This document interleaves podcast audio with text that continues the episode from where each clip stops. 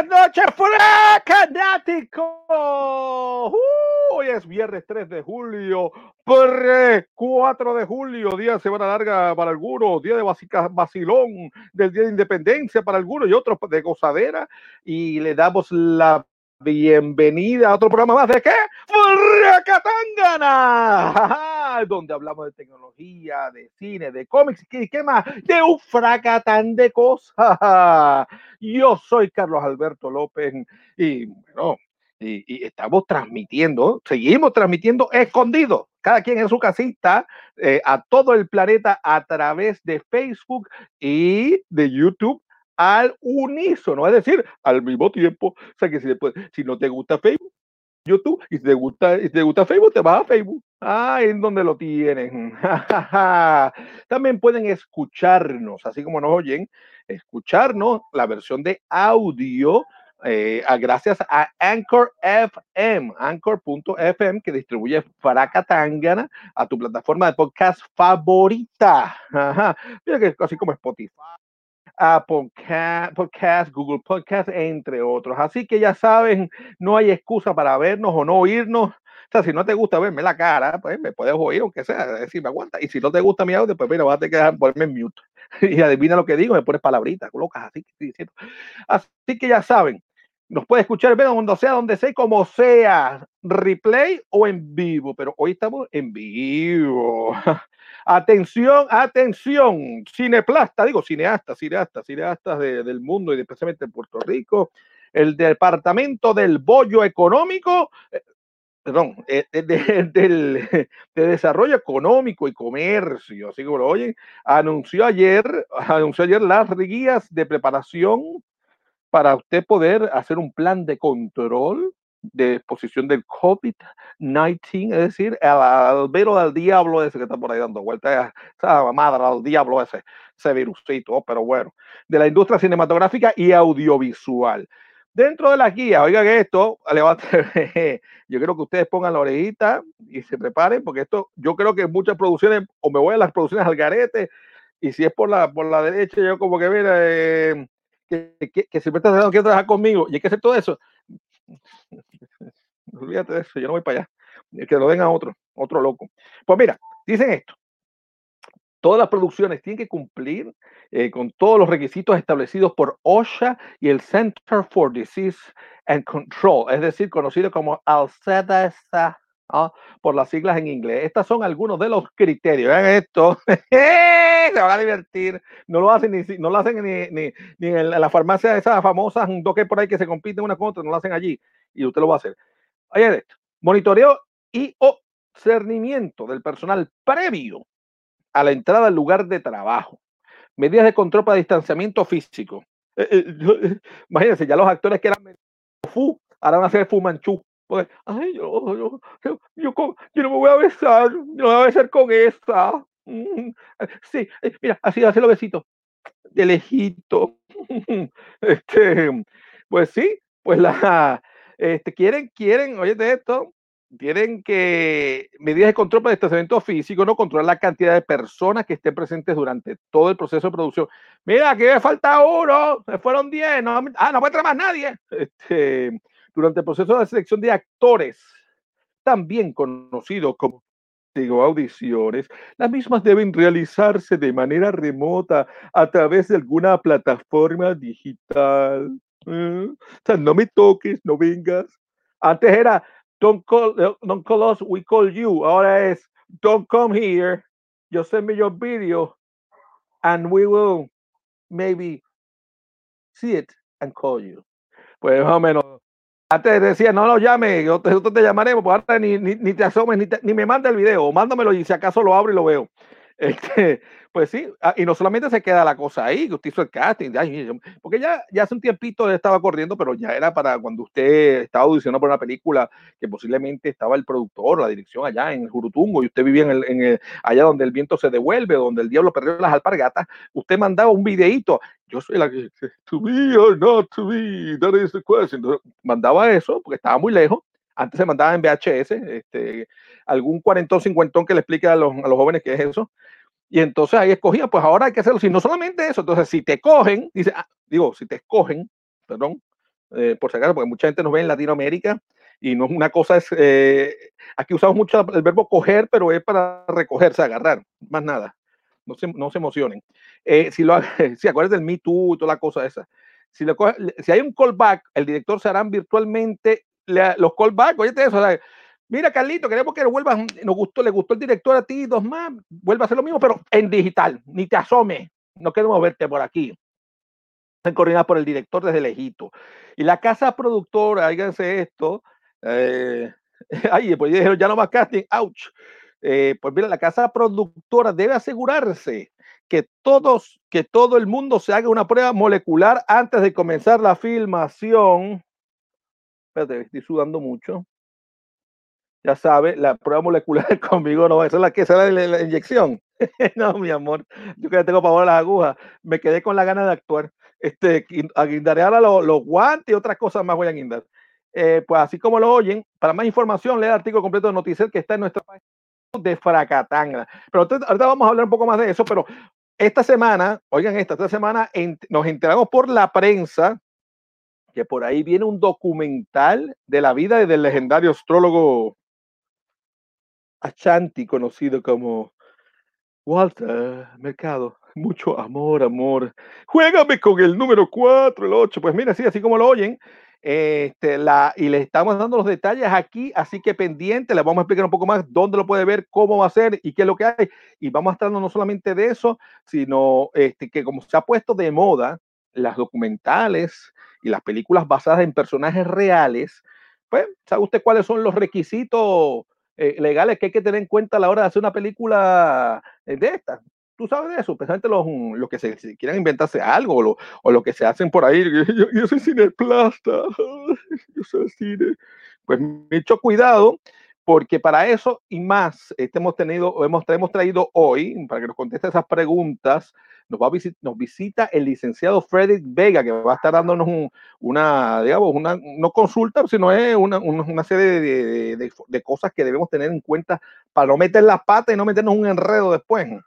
Además, no solamente eso, tenemos hoy nada más y nada menos que Alaba Kalima y nos habla de su último deseo. Ya yo lo vi, ya yo lo sé. Ah, bueno, está, pero ¿qué es eso? Ya, vamos a ver qué es lo que es. Emanuel Pagan Colón nos trae su lista de cinco películas de cómics. Oye, esto que no te puedes perder este fin de semana. ¿Y en dónde? Ah, en los cines, pero ya te voy a avisar cómo es la cosa. Y como si fuera poco, Gilberto López de la tienda Capitán Granuja. Ah, allá de allá, desde, desde, el, satélite de Mayagüez, este, nos envía, envía directo, nos manda el video de cuáles son los cómics, los cinco cómics más comprados, más solicitados eh, de la semana pasada. Así, ¿cuáles son esos top five cómics? Vamos a ver si tú los tienes o los tienes, o, o, te vas a enterar de los que te debes ir a buscar, que no los tienes todavía. Así que no se vaya nadie, que, ¿qué, qué? Que Fracatangana ya comenzó.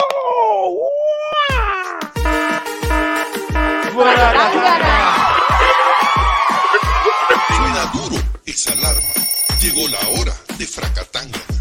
No lo dejes pa' mañana. Entérate hoy de lo que pasa. Con Rafa Serra y Carlos Alberto ha llegado el momento. De cómics y cine, los expertos, ellos cuentan los sucesos. Abundando en el tema, un elenco de primera. Emanuel por aquí llega con lo que a ti te interesa. Suena duro esa alarma. Llegó la hora de Fracatangana. No lo dejes pa' mañana. Entérate hoy de lo que pasa.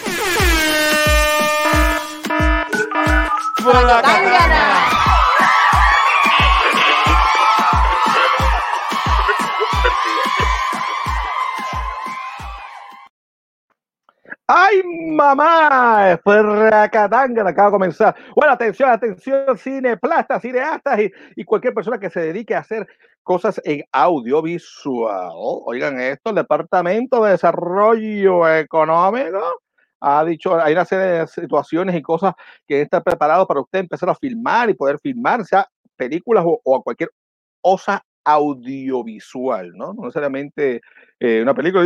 No, no, este no es un video musical, eso no es película. No, no, no, papá. Todo lo que tiene que ver con, con video, música y, ¿sabes? Sonido, le aplica la máquina esta. Oye esto, ya lo dijimos, tiene que estar cumplir con todos los requisitos de OSHA y, el, y las cosas del Center for Disease Control. Eh, este, oye, tienes que ver quién demonios tú dejas entrar en el trabajo. También medidas de que tú no te, lo acerques, no te me acerques, que con el boom. Este, eh, sea posible contra la cantidad de personas. Esto está muy, lleno, vaya, Si es posible, mm, oye, esto, que establecer turnos rotativos, zonas de trabajo divididas y dar tiempo razonables de descanso entre jornadas, ya que el exceso de trabajo afecta la salud. O sea que esa, esos maratones de 12 horas, 18, 20 horas no van papá. Eso díselo al, tipo este que hizo Runner Runner, que es el mismo director de, de, de Lincoln Lawyer. Ay, mamá, ese tipo le encantaba. Brother, el tipo pesaba filmar, se, eh, se, acababa la cosa y te daban como cuatro horas para que te fueras para tu casa, porque el problema no era que eran 16, 18 horas de trabajo estaba bueno porque yo en esas películas yo fui de extra, mira, cachín, cachín. Bueno, dije que fui este extra con, ¿sabes? Lo que llaman esto feature extra, que es especial, que porque había sido un personaje, pero no hablaba, pero era un personaje, sí, cuentos chinos que me hicieron ahí. Pero como el tipo se tardaba más de 12 horas, el, el chequecito vino gordito porque era a tiempo y medio las horas extras. Pero de todas maneras, la cosa era que querían que tú volvieras en cuatro o seis horas después, después del maratón ese, pasé otro maratón más. Yo, sinceramente, no aguanté ni tres días. Pero y eso ahí, eh, eso es importante que usted descanse, pues ahí donde aprovechan las enfermedades de cualquier tipo de cogerlo usted. Además de eso, le dicen usted que debe utilizar un sistema de ventilación o aire acondicionado adecuado. Aunque dicen que con el aire acondicionado cerrado ahí donde más se pone la cosa chévere, puede circular la cosa, pero va. Este medidas de limpieza y desinfección continuas. Así que le van a estar limpiando usted en cualquier parte que usted haya tocado de otro actor o actriz o de cualquier aparato. Se, se, exige el uso de equipo de protección personal. Y durante el proceso de selección de actores, también conocido como casting, ya sabes lo que dijimos, de, de, de lejito, de lejito, eh, grábate, no, ni te acerques, hijo de, hijo de la película, de la gran película. Entonces, y volvemos a lo mismo, el callback, Igual, video, el director te dice esto, aquello, y, y qué. Y aquí posiblemente esté bueno, si los digo, si te van a seguir las cosas, ¿sabes? A la, siguiendo la palabra chiquita, se supone que haya también un backup, o sea, que si usted le escoge la película y da la mala pata, cuando llegue el momento de filmar, usted está enfermito, pues tiene que haber un backup suyo que, que no esté enfermito, y entonces haga, haga lo que usted iba a hacer que tú no pudo hacer por estar enfermo, gracias al COVID. Y claro, y que eso es porque te van a hacer la pruebita antes que entres a la filmación si estás enfermo o estás enfermo. Pero bueno, ya saben. Así que para contrataciones me avisan que yo no voy a estar en esa, yo voy a estar en las que sean al garete. ¡Transform! ¡Llámame! y pasando otra noticia, yo sé el Transform viejo, ya el Transform nuevo está muy, ya, ya, está muy organizado, eh, dañó la esencia. Pasando otra noticia, el canal de Comedy Central, oigan esto, Comedy Central anunció que ordenaron una nueva serie de Beavis and Butthead, así como lo oyen, vuelven esta serie de dibujos animados que debutó en el 1992 en MTV, fue transmitida por ocho años y un total de 252 capítulos. Ya bueno, ya esto lo destronó hace rato la gente de Los Simpsons, pero está, este es lo que estaban pegados también en ese entonces. La serie se centra en dos delincuentes adolescentes, ahí lo están viendo, adictos a la televisión y poco inteligentes, llamados Beavis y Butthead, que carecen de habilidades sociales. Ambas voces las hacía el mismo Judge, que fue el que creó esta serie. Ambos van a la escuela en Highland High, ubicada en Texas, en Highland, Texas. Si no están en la escuela o afuera causando caos, están al frente del televisor y qué haciendo qué? Pues mira, ellos se sentaban y empezaban a criticar cada episodio de los videos, o sea, mejor dicho, en cada episodio que criticaban a los videos musicales usando comentarios improvisados por George, ¿no? Que es el, el, que escribió y que hacía las voces. Pues ahora Comedy Central quiere revivirla, así que lo confirmó, oigan esto, lo confirmó el creador de la serie original, Mike Judge, quien escribirá, producirá y dará su voz al programa y se ganará una vez más el, eh, el, el, el premio de Cuca Gómez International. Este, eso, eso, lo voy a otorgar yo a él, eh, porque él hace todo y capaz hasta hace los dibujitos también le falta. Todavía no hay fecha para estreno para esta nueva serie Eh, los que no conocen esta serie, mm, yo, eh, pues, pues van a buscarse a alguien, este, si no sabes quién es, va a tocar a adulto, porque yo no sé quién era. yo no sé, alguien que me explique. No sé qué serie es esta, alguien que me explique, señores. Yo soy de los jovencitos que nunca vio esta cosa. Pero pasando a todo los temas, señores y señores, eh, la, pues tenemos acá, eh, todavía no se sabe cuándo, antes, antes que pase otro tema, no, todavía no se sabe el estreno de la nueva serie, eh, cuándo va a arrancar, pero sabemos que la semana que viene, la semana que viene, estrena el documental de Walter Mercado. ¡Tatán! Ahí, bueno, el que no, el que no conoce a Walter, pues, este, no, no, no, los boricuas. Y, y, no solamente en Puerto Rico, un hombre que se hizo famoso internacionalmente entre los latinos en Estados Unidos, en Latinoamérica, tuvo secciones de, en periódicos, revistas, en, en televisión. Pues mira, el documental que viene por ahí, no, nadie, pero antes no habían hablado de, no hablaban de esto mismo, o sea, de cuándo era, de cuándo venía la cosa, pero vamos a tener una entrevista, vamos a ver una entrevista sobre Walter Mercado, eh, la, este, que hizo Walkiria, ¿te acuerdas Walkiria? La rubia, la rubia está conmigo. Pues Walkiria. Ah, le hizo una entrevista a James Lynn, eh, ese hombre sabe mucho de, tú sabes, computadoras, internet, es un monstruo, un monstruo de las redes sociales. Pues le preguntó sobre la muerte del astrólogo boricua en el noviembre del 2020, tuvimos la oportunidad de entrevistarlo a él. James Lynn estaba trabajando eh, muy cerca de, de, Walter Mercado en varios proyectos y él tenía bastante conocimiento de, de, Walter, de su vida y las cosas que estaban ocurriendo. Así que vamos a hacer una cosa. Señor director, por favor, muestre parte de la entrevista que hizo Walkiria en el noviembre del 2020 al señor James Lynn sobre Walter Mercado.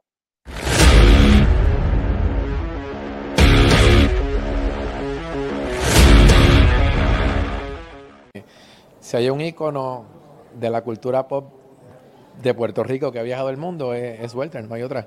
¿Y cómo era él personalmente? Porque uno lo veía y se ve bien divo, pero era humilde, porque mucha gente dice que era humilde, fíjate. No, era una persona súper cool. Eh, una vez que le conté a una amiga que estaba trabajando cosas con él, me, me mira y me pregunta, Yandre, pero ¿te dejaron verlo? Y yo le dije, pues claro, si eso, no es que él esté en un, qué sé yo, en un pasillo gigantesco y afuera hay un trono donde este tipo está sentado. E-, era una persona súper accesible. Este, siempre que llegaba a la casa me ofrecía, me ofrecía un té y era un té que él mismo preparaba.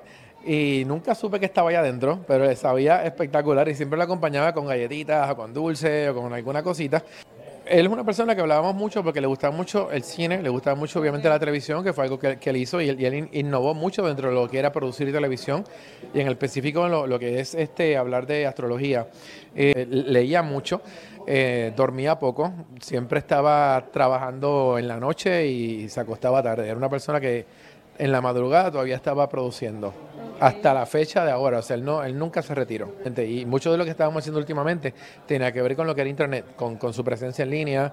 Eh, cuando recuperó su nombre, pues tuve la oportunidad de ayudarlo a rescatar todas las cuentas de Internet que hubiesen regadas por cualquier red social que tuviera vuelta al mercado.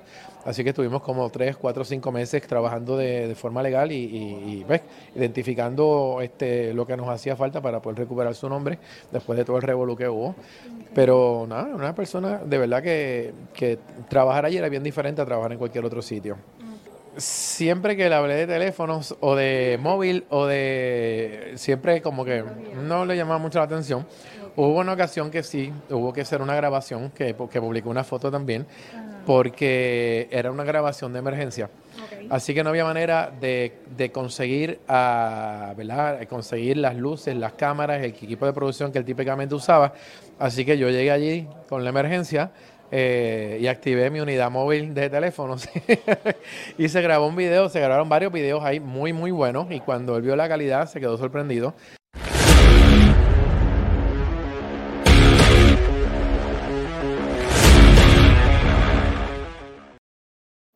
Pues mira, acabas de ver un pedacito de la entrevista. ¿Quieres ver más de la entrevista? Pues tienes que ir a buscar la entrevista original en YouTube o en Facebook que se hizo el 8 de noviembre del 19. Oye, parece como infomercial, ¿no? Porque te enseñó un pedacito. ¿Quieres ver más? Pues búscalo. Oye, 10, 2019, yo no, no vengo una máquina del tiempo, dije ahorita el 2020, estoy ya estoy loquito, loquito, estoy loco que se acabe el 2020, lo que pase. Ya estoy esperando que sea noviembre para que llegue el fin de año. Advertencia, si yo veo a alguno de ustedes el 31 llorando porque se va el 2020 y viene el 2021, le voy a, le voy a dar, le voy a dar. No importa que me acusen de abusador, porque voy a salir libre cuando llegue el juez. Cuando el juez le cuente lo que usted hizo, va a salir libre. Bueno, pero saludos, saludos a Cristina Hunter, besito que está ahí siempre, mi fanática número uno, y yo soy fanático de ella también, este, el número uno también. Así que este, ya extrañando a Walkiria, sí, extraña, bueno, pues Walkiria está eh, esperando que le deje el COVID volver otra vez a la universidad, continuar sus estudios de maestría. Carcord, bienvenido, hace tiempo no venías por aquí, aprovechando el día libre que se ha pasado la vuelta por Fracatangana, y nuestra amiga Marina Alicia también, saludos a Walter. Gracias, escuchador. Y te contestó, este, el más allá. Bueno, hay un ronron, oigan ante esto, corriendo que la mayoría de los psíquicos y lectores, oh, yo sí soy el futuro, la bola, eh, las cartas, el tabaco, la borra, lo que sea.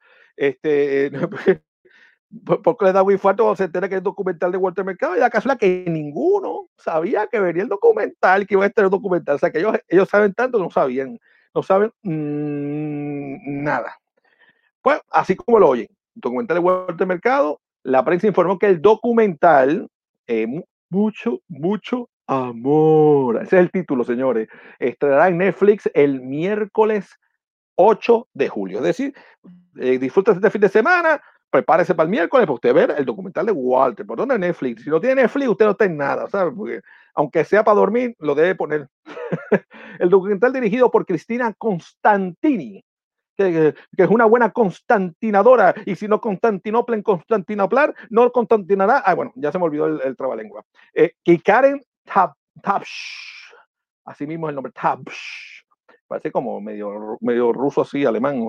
Y cuenta con reconocidas figuras como Lin Manuel Miranda, el periodista Jorge Ramos, Cristina Saralegui, con el, dedito así. Otra vez, búsquese el de 40 o 50 que le explique que era esto. Howard Stern. Aquí está, la mamizón, aquí está el panty, eh, puedo verte la teta. Ese es Howard Stern. Y Raúl de Molina, el hombre fuerte de Univision por allá. bueno, Mercado alcanzó la fama internacional gracias a su particular estilo al realizar las predicciones sobre el futuro juégame. ¿Te acuerdas? ¿Te las capas? Unas capas muy bonitas y así, así, así. Y te miraba místicamente y te decía la cosa, así te miraba los ojos. Juégame con el 5, con el 4. Bueno, el documental se muestra además a, a Mercado durante su carrera como, como bailarín y actor hasta su salto al estrellato. Mucha gente no sabe que especialmente si son jovencitos, que Walter fue actor, era bailarín, era un galán de novela. Ah, mami soga, te voy a comer. Okay, déjalo ahí la filmación del documental terminó el día, mira, parece que el hombre, o una de dos, o él, se aguantó hasta el último día para morirse, porque se murió un día se murió un día después de que terminaron de grabar. Oye, esto, tú qué coincidencia. Se murió a los 87 años el 2 de noviembre del 2019. Yo espero que no sea una coincidencia que lo hayan, para tú sabes, porque como, como las obras de arte, tú sabes que las obras de arte, mientras el pintor está vivo, no valen nada. Bueno, depende de quién es que te la vende. Y cuando se muere, vale un billetal. Pues yo espero que no haya una coincidencia aquí, ¿no? Para poder vender la cosa esta. Mucho, mucho, mucho, mucho amor. El documental uh, no solo se centra en los aspectos más luminosos, ¿no? Porque tuvo muchos momentos buenos y felices de la, y de la biografía de mercado, sino también tocas las difíciles eh, o sea, la vida, parte difícil, que los temas difíciles que él le pasó en su vida, como fueron cuando él por poco pierde el nombre de él, no puede usar más su propio nombre. ¿Sabes lo que es eso? Tú no te puedes llamar José Caca, ejemplo, tú te llamas José Caca y no puedes llamarte más José Caca. Ahora, te, eh, eh, pues, pues en Vuelta al Mercado, un momento dado, estuvo pillado y tuvo que ser Ashanti porque tiene un problema ahí de cuestiones de derecho de autor y demás, que, que si Dios quiere vamos a, decir, vamos a hablar un poco de eso, eh, la, eh, la, estafa, la estafa que sufrió por parte de uno de sus representantes que casi lo deja en la ruina, señores. Como está el buscón, así de paso también a Vico, sí, no lo dejó en la ruina, pero se quedó con los chavos, nunca se los ha dado.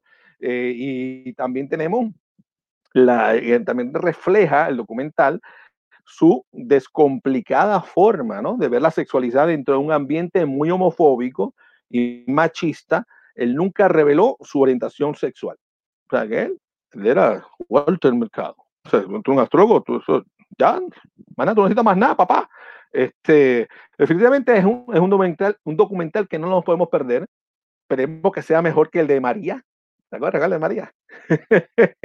que familia, era la versión, la versión más corta y más fácil y más condensada. Vea la vergüenza impedida que hizo Ángel Janer y este servidor. La pueden buscar en YouTube. Vergüenza impedida. Ese es el resumen. Lo hicimos antes que María, pero va, va por el mismo camino. El personaje parece que se repite, ¿no? Parece que después fue protagonista de, la, de, de María. Pero no se puede perder este documental, así que vamos a hacer una cosa. Deja yo hablar tanta bla, bla, bla. Vamos a ver el trailer de Mucho, mucho amor. Y regresamos con más de Furrocatanga. Eh, señor director, póngale.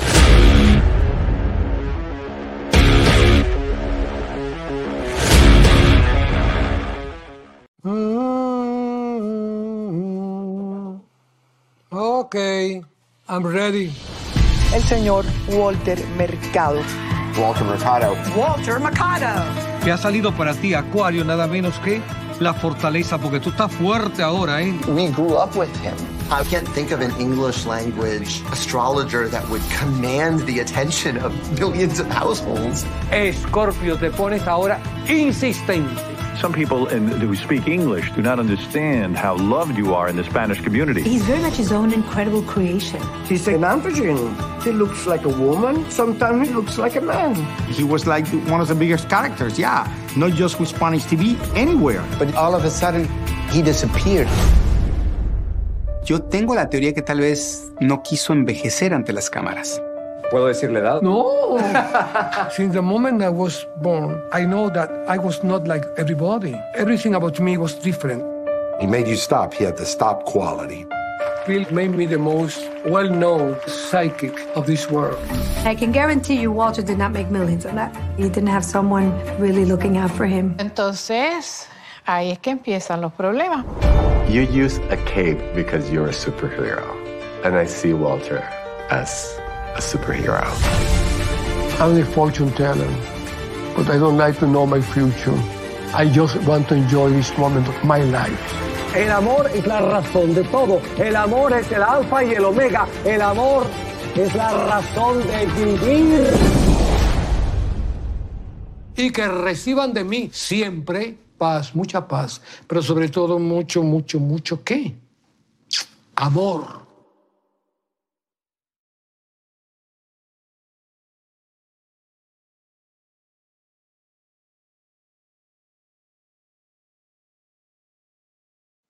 Oye, me gustó, me gustó eso Mercado. Ah, mommy, I'm going to the mercado. Are you crazy? With this COVID out there, you're gonna get sick. But I need to go to the mercado. I'm hungry. Bueno, señores, este, ese era Walter Mercado, impresionante. Fíjate, una de las cosas que único que voy a decir es qué bueno que existió y que su legado continúa y sobre todo él ofrecía mucho, mucho amor. Porque lamentablemente hay muchos programas, especialmente las noticias y las politiquerías, la cosa, todo lo que te promocionan es mataron, asesinaron, odios y demás, peleas. Y este señor, eh, Walter Mercado, que Dios tenga su gloria, pues mira, predicaba el amor y, que, y, y, y, daba hincapié en el amor, aunque la gente no, lamentablemente se lo pasaba por no del sol, pero otra cosa. Pero tiene, tiene su mérito.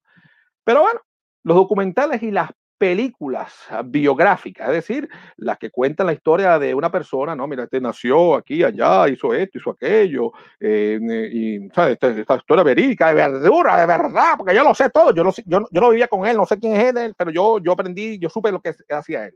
Pero bueno, se ha puesto de moda esas películas y, y bueno, aquí en Puerto Rico tuvimos la de Vicosí que hizo Transform, y con el mismo Vicosí en conjunto, pues el, libreto era de Vicosí y, y unos elementos ahí, tú sabes, chévere, pero hay muchas películas que están saliendo por ahí, que si, que si de fulanito, sultanito, menguanito. Esto, este programa, gracias a Dios, la ven muchos, muchos cineastas independientes acá en Puerto Rico y afuera de Puerto Rico, y hemos invitado al licenciado Frederick Vega para que nos, eh, nos dé una orientación acerca criterios legales que un cineasta tiene que tener en cuenta antes de gritar ¡Acción! Bienvenido, licenciado. ¿Cómo está, licenciado? Buenas noches. Buenas noches a todos, Carlos, y a todos los compañeros y amigas y amigos de la industria creativa. Qué bueno. Y bienvenido, porque ya usted estuvo antes en un momento dado aquí a- dándonos, un- dándonos unos tips de, de cómo son los derechos de autor y demás, y lo hemos traído también para lo mismo. Eh, los fracanáticos de verdad recuerdan eh, lo, que, lo que han visto, lo que son de verdura, ejemplo, como Antulio. Antulio es uno que no se pierde un solo episodio, y, y es más, yo creo que hasta los ve repetidos para, para, para memorizarlo. Eh, eh, su- supo que, su- saben que usted estuvo con nosotros en dos ocasiones hablando de copyright y derechos de marca. Pero antes de que comencemos, es importante, atención, eh, aclarar que el propósito de esta entrevista es meramente, educativa. Esto no constituye una consulta legal. No van a decir, no, porque yo en el programa eh, Fracatágara, fulano dijo esto, esto, esto, esto, y ya está. Y eso es lo que era. No, no, esto es educativo. El, licenciado pues nos va a ilustrarnos ejemplos, nos va, nos va a aclarar unas dudas, pero usted debe contratar a una persona eh, cualificada para este tipo de trabajo, como puede ser licenciado, o usted se busca el licenciado que le guste más. Pero lo importante es que esa persona, porque no todos los licenciados saben de marcas, ¿verdad, licenciado? Es una cosa bien específica, ¿no? Sí, es un tema muy particular, pero en Puerto Rico hay innumerables compañeros y compañeras, abogados excelentes, así que consulten con su abogada o abogado de su preferencia. Muy bien. Mira, este, vamos, vamos a empezar primero por lo básico, ¿no? Porque todo el mundo va a tener una idea. ¿Cuál es la diferencia entre una figura privada, o sea, una persona que es privada, o sea, que puede ser alicate, alambrito, que no, nadie lo conoce, lo conoce en su casa, como dice eh, su mamá, su papá, los vecinos acaso en el trabajo, y una persona que es figura pública, o sea, alguien que todo el mundo conoce, que es político, digamos, un artista, eh, alguien que trabaja en la televisión. ¿Qué es la diferencia entre una cosa y otra? ¿Cómo, cómo puede, podemos definir quién es figura pública versus una persona que es privada? Pues antes de, contestarte la pregunta específicamente, Carlos, es muy importante reconocer que los amigos de, que están viendo de la industria creativa y los otros que tenemos, conozcan que nuestra constitución, en su artículo 2, eh, tiene dos secciones especiales que tratan de proteger precisamente a tanto las figuras públicas como las figuras privadas. La primera, que es bien conocida, que es la sección que habla sobre la dignidad del ser humano, que es inviolable. Y la número 8, que habla específicamente sobre la reputación de las personas y que hay que proteger esa reputación y el honor de las personas. Licenciado, ¿se puede acercar un poquito más a la computadora para verlo mejor? Porque, eh, ahí, ajá. la re- eh, en esas dos secciones pues se establecen claramente los fundamentos por lo cual vamos a estar defini- vamos a definir lo que es una persona privada y pública, pero a ambas personas, a ambas personas, la pública y la privada, le aplica esto sobre la dignidad del ser humano, que es inviolable, y la protección absoluta a su reputación y a su honor. Así que, teniendo eso en cuenta, nuestro Tribunal Supremo recientemente, tanto el 20 de enero de este año de 2020, resolvió un caso muy particular sobre y volvió a ver lo que es la figura pública y privada. Y para ponerlo en palabras más bien sencillas, la figura pública es aquella que puede tener algún tipo de influencia en las políticas públicas, en algún tipo de administración pública. Específicamente nos dice el tribunal, aquel que tiene prominencia en los asuntos de la sociedad, la capacidad para ejercer algún tipo de influencia y persuasión en la discusión de asuntos de interés público, la participación activa en la discusión de controversias públicas específicas con el propósito de inclinar la balanza en la resolución de esas cuestiones. Ay, mamá. Ahora, vamos a ver esto en, en la vida de Walter Mercado. Mira lo que ocurre.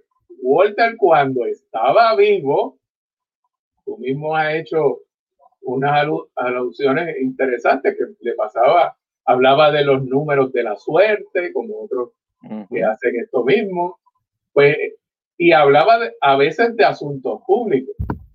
en un momento dado en una elección en Puerto Rico. Él dijo que fulanito iba a ganar las elecciones. Eso es así. Pues si eso es así, que cuando él estaba vivo, él era una figura, se convirtió de figura privada a figura pública. Mm, interesante. Y esto es lo importante. Todos, la pretensión es que todos nosotros somos personas privadas. Ahora, si tenemos una de estas tres condiciones que yo acabo de, de hablar, que puso nuestro Tribunal Supremo, pues entonces nos convertimos en una figura pública. Interesante.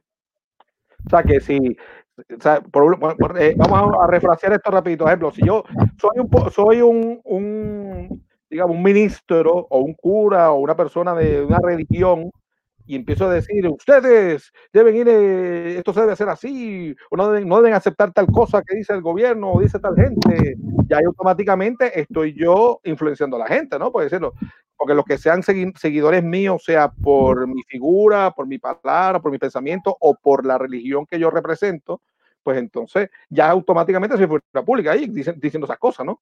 Influenciando a la gente en el pensamiento. Sí, exactamente. Si yo hago una, un tipo de aseveración y comienzo una campaña sobre tal política pública, lo, ahora que todo el mundo está en las redes y, y no solamente está en las redes, sino que las redes pues eh, continúan esa, se disemina esas informaciones, pues posiblemente esa persona afecte la política pública y tenga ese impacto y se convierta de persona privada a persona pública. Ay, ay, ay. Ejemplo, digamos, como en el caso, yo imagino, ya, ya creo que me lo contestó, pero para que la gente, con un ejemplo un poquito, otro ejemplo adicional. Vamos a suponer que alguien quiere hacer una película eh, del niño Lorenzo y su mamá, Ana Cacho, ¿no? Sabemos el caso, que aparece este niño lamentablemente herido, se muere en el camino, se muere en el hospital, Ana Cacho estaba, ella está bajo, estaba bajo custodia de Ana Cacho, no se sabe quién fue que lo asesinó, terminó que, que el manco, eh, brincó cerca el señor ese, bueno, whatever. Si alguien, este, ese, es un caso que tuvo mucha, mucha cobertura noticiosa.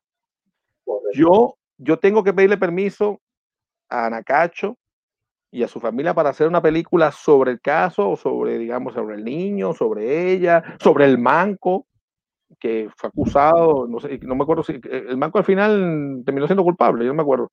Eh, ¿Puedo usar esa información pública ya o no? Esa información, es, esa información, Carlos, es pública. Pero aquí, vuelvo al inicio, hay que proteger nuestra constitución nos dice que hay que proteger la reputación, honor de las personas. No importa, no importa si es pública o privada. Aunque hay unas evidencias que hay que mostrar cuando una persona pasa a ser pública, se supone que sea con malicia real, pero en este caso, vamos a poner el, uno, si es un, un cineasta, usted puede hacer una película basada en unos hechos. Pero como está basada en unos hechos, usted puede, porque hay otro derecho bien importante, la primera enmienda de los Estados Unidos habla específicamente sobre el derecho a la libre expresión, que es, uno de los derechos más importantes en los Estados Unidos. Por lo tanto, un cineasta pudiera basar su, su película, su documental, en unos en una información general de unos hechos que acontecieron, como en este caso que tú planteas, u otros casos.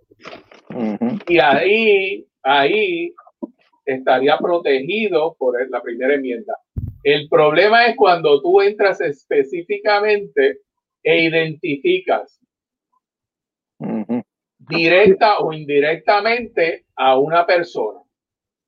Si tú identificas que eh, no le puedes poner la señora Cacho o la señora Cucho, porque realmente va a haber una, e, e, este, este, esta película va a estar dirigida, la gente va a identificar que esa es la historia y va a manchar que La, la- la reputación y el honor de esta persona. Exacto. Sí, porque puede ser indirecto o directamente. O sea, yo puedo decir, o aunque yo no diga verbalmente, esto ocurrió porque fulano estaba durmiendo y cuando tiene que estar despierto, o bla, bla, bla, bla, bla, o, o no digo nada, pero enseño, muestro que el otro está roncando cuando debería tener una cosa, pues de una manera estoy manchando reputación, estoy diciendo, mira, por culpa de esto ocurrió esto. O sea, que entonces ahí hasta cierto punto estoy manchando reputación o diciendo algo que puede ser verdad o no cierto, pero este, ahí viene el problema, ¿no? O sea que... y- Ahí, y- ahí mismo, ahí mismo, Carlos, es que viene el problema. Tú no Exacto. puedes manchar la reputación porque entonces puede ser objeto de una reclamación judicial por difamación. Sí, pues yo quería decir una cosa que dice el otro que no es. Y, que, y, y, y y entonces entrando un poco, digamos, a- cuando estamos hablando de políticos, que eso, eso se ve más común, que un político le dice, de, digamos, en los medios dice, fulanito de tal del partido, del partido amarillo, es un sucio, es un ladrón, es un esto, es un aquello. Eh, ahí no hasta cierto punto está difamando también, o, o, o dice, es ladrón porque mira, lo, lo, lo cogieron robándose los chavos y lo metieron preso. Eso ya es otra cosa, pero... O, o pudiera ser porque ya esta persona cumple los requisitos de figura pública, por lo tanto, lo dice el Tribunal Supremo, no solamente el de Puerto Rico, sino el de Estados Unidos, que habría que probar que es malicia real lo que usted está aseverando sobre ese político. Si no es bajo, si es una opinión fundamentada en algún tipo de noticia, algún tipo de investigación, Fíjense que por ahí alguna gente habla y dice, alegadamente. Está alegando que, lo está alegando que un tercero. Fíjate que mm, hay que decir, mira, esto lo recoge la prensa. La prensa está diciendo esto y yo solamente estoy expresando lo que la prensa me ha informado. Hay dos excepciones para esto, que una es la parodia, pero hay varias, pero la más importante es la parodia, la parodia que es lo que a veces hacemos comúnmente. Ahorita yo vi que tú también hacías una parodia, lo más interesante, sobre estos temas. Y la otra Mucho es, y exactamente, y la otra es lo que se llama la hipérbole retórica, que es cuando otro político dice, fulano eh, eh, ha cometido algunos actos nebulosos y, y tira esa mancha, pero eso está protegido bajo la primera enmienda de los Estados Unidos como la libertad de expresión. Sí, que vuelvo- y- y- entonces entramos otra vez la misma cosa. ¿Hasta qué punto uno tiene libertad de expresión y decir qué cosas que no manchen la dignidad de la otra persona? O sea, que entonces a- eh, estamos en ese, en ese hilo finito de, Es, es bien de una cosa y la otra. importante, es bien importante, Carlos, lo que tú estás planteando, porque el hilo fino, la difamación se protege con la verdad. Y la verdad es a través de los medios. Si tú tienes una, un, si tú tienes un periódico que ha, ha aseverado algo y tú lo dices hacia adelante, tú ahí te puedes proteger porque es un periódico al cual tú lo que hiciste fue volver a, a decir lo que decía esa fuente. ¿Ves? Ahora, en el caso de Walter ocurre algo bien interesante, bien importante. Hay que mencionarlo. Walter Mercado no está vivo. Walter Mercado está muerto. En Puerto Rico hay una ley que es del 1902, de libelo. Esa ley, mira qué curioso e interesante, está inoperante porque choca en muchos de los de, de- de lo que expresa, lo que dispone, choca con la constitución que así empezamos nuestra intervención. Pero dice el, mismo Tribunal Supremo que esa ley del 1902 aplica para proteger la memoria de una persona muerta. Es decir, en el caso de este documental o cualquier otro que se haga sobre una persona muerta real, hay que tomar en consideración que lo que usted vaya a hacer como cineasta sea basado en hechos y que sean verdaderos porque se expone a ser demandado no solamente en daño por difamación, sino también a través de este artículo de 1900 de esta ley de 1902 de libelo Puerto Rico. La traducción, si usted piensa hacer una película, un documental como tal, usted documente con, con o sea, eh, es como ha- haga notas al calce todo el tiempo de dónde, como una, cuando usted hace las biografías y las cosas en la universidad o en la escuela superior, eh, cuando cada vez que digo una línea o un párrafo de algo que está celebrando algo de esa persona, pues o usted anote de dónde salió, cuál es el artículo, de dónde, sa- eh, de dónde esté tomando esa información, ¿no? Porque si en algún momento dado, esa es la, la mejor medida entonces de uno defenderse. Ah, sí, yo dije esto, sí, pero esta línea, pues mire, el, yo, yo lo saqué pues del artículo XYZ, que se llama el periódico XYZ, en el año no- 1900, whatever, escrito por fulanito de tal. O sea, que eso sería una manera, o sea, una bibliografía, pues tener ahí claramente de dónde usted saca cada una de las cosas que usted está exponiendo en ese documento para evitarse que sean cosas que dijo el hermaní, eh, o sea, que dijo alguien por allí, que usted oyó, que usted cree, que usted piensa, que usted siente, ¿verdad? Porque eso es lo que ocurre también, ¿no? Que Y, esto, esta es una excelente recomendación que tú haces y eso no impide a que el que esté haciendo el documental o el que está haciendo la película hable las verdades, que a lo mejor todos tenemos luces y sombras. Las luces y las sombras que tenga el objeto, la persona al cual se le está haciendo el documental. Importantísimo. Y si uno da la mala pata que uno, digamos, eh, escribió algo basado en un, un, digamos, un- algo que sale en un periódico y que resulta después que esa persona eh, perdió en corte porque lo que dijo era pura falsedad y uno, lo tomó como cierto y, y estaba aprobado que lo demandaron a él por libelo, bla, bla, bla, y perdió y que todo lo que puso ahí era realmente era un, un montón de embuste y usted sin querer cogió eso y se basó en esos disparates que usted no se enteró que había otra cosa más allá que el determinado, que eso no servía, que eso era un embuste, era un cuento chino. Ahí hay salvación para uno. Sí, excelente pregunta. Ese, eh, en Puerto Rico hay una serie de casos contra varios periódicos. Había uno que decía que apretaban y chorreaba sangre.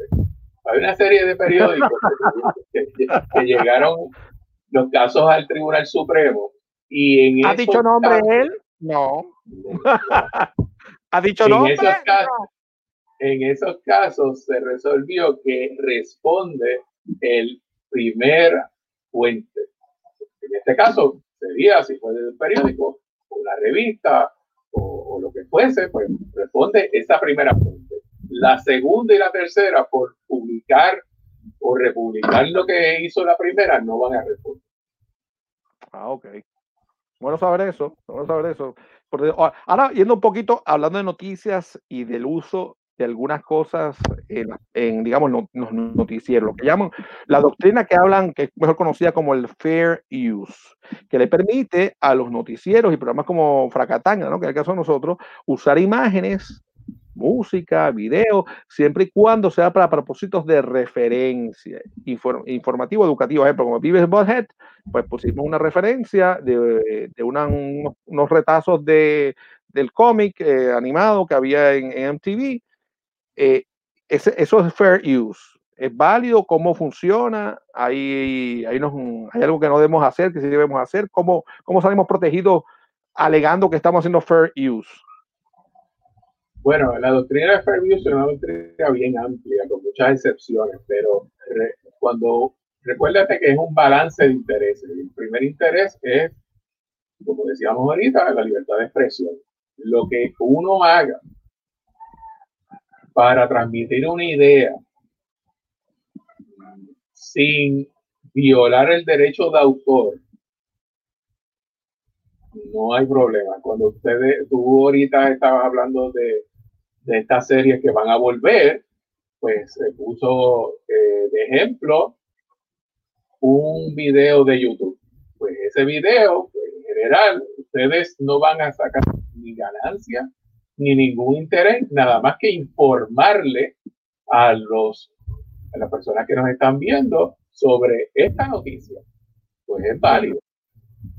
Y cae bajo eh, lo que se la doctrina de fair use. Ahora, si todos los días eh, van a hacer lo mismo, pues ya ahí y van a poner ese mismo video o otros videos pues, de, de- de esta misma serie, pues tendrían que pedir el permiso a, a los dueños de, de esta serie.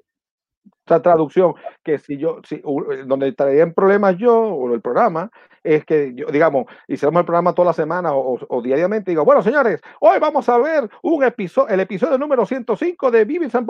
Y entonces, ¡pum! Pongo el video completito y la gente se conectó a mi programa, al- a, la, a, a mi plataforma y, y si entonces si es de algún tipo de remuneración mon- monetaria, sea por view o lo que sea, estaría entrando en problemas, ¿no? Porque entonces al día siguiente, y mañana vemos el 106, el capítulo. O, o hacer un concurso.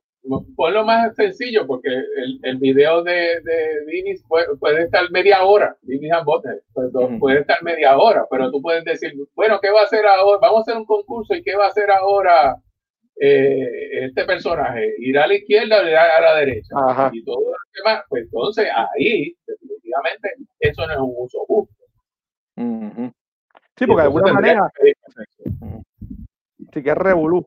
Entonces, pero no, importa el, el tiempo, no importa del tiempo. Que eso, Oh. que eso tenga.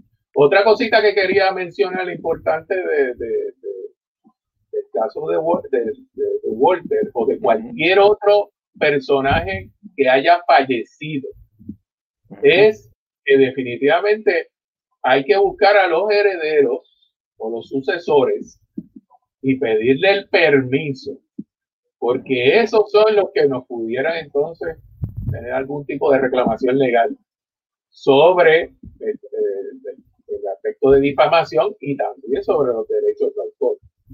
Ok. Y eso un poco, ejemplo, y si quiero hacer un documental, una persona que está muerta, eh, digamos, los herederos, han pasado muchos años, no sabemos quiénes son los herederos, o, no tuvo herederos como tal, porque posiblemente no, tuvo problemas, no tiene ni para adelante, ni para arriba, ni para abajo, ni, bueno, para arriba está más muerto que él. Eh, entraría yo en problemas. Ejemplo, más o menos que yo quiera hacer un documental sobre Hitler. Hitler, técnicamente, si se murió, como dicen que se murió, porque ahora hay teorías de conspiración que está vivo, que se murió en Argentina, lo enterraron en Chile. eh, si se murió en 1945, a esta fecha, pues estaríamos hablando que tiene de difunto 75 años. Yo, si yo, yo tengo que buscar, ya han pasado muchos años, tengo que buscarle permiso de si supiera que si existe la tataranieta de él, o, y puedo decir, mira, le muere muy bueno, cuidar a los perritos, eh, a los niños, ¿tendrá problema con eso?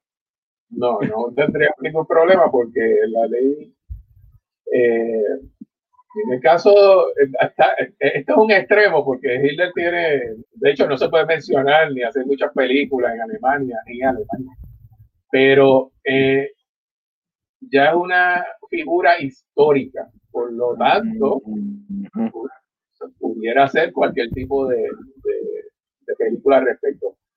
Fíjese, una película histórica se pudiera hacer. Una película sobre los nietos de Hitler, si son iguales de si tienen, ¿verdad? O, o parientes, si son iguales de malos que él, si, si, si son racistas o no son racistas, o lo, lo- que fuera.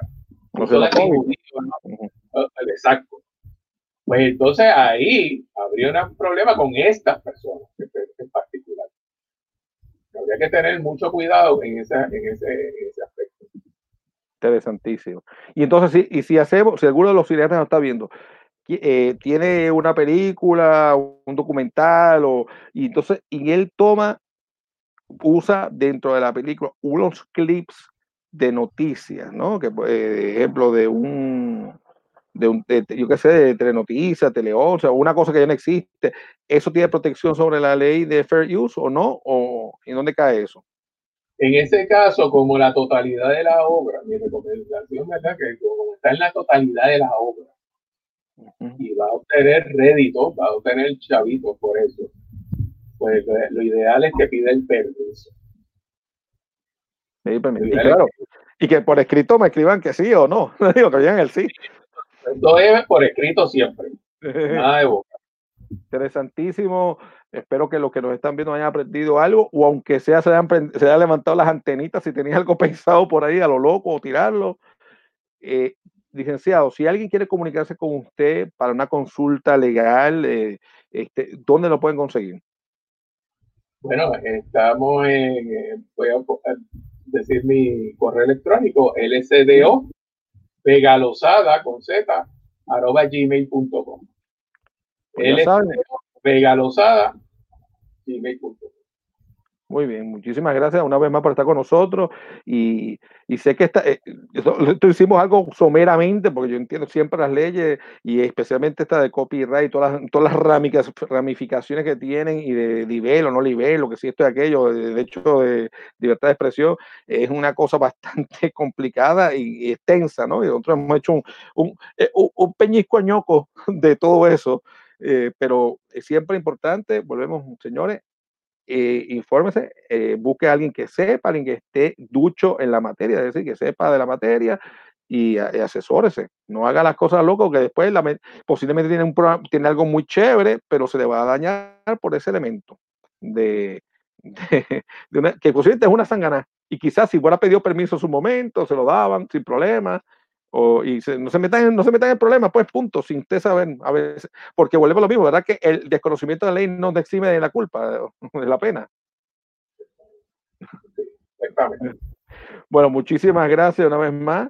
Eh, está con nosotros esta noche en Fracatangana, pero bueno, vamos a hacer ahora, vamos un poco, un poquito más light, vámonos a- con Emanuel Pagán, que nos trae su lista de películas de cómics. Oigan esto, películas de cómics que tienes que ver este fin de semana y no es en tu casa, señores, es en el cine. ¿Cómo? Adelante, señor director, ponga a Emanuel. Manuel, cuéntanos.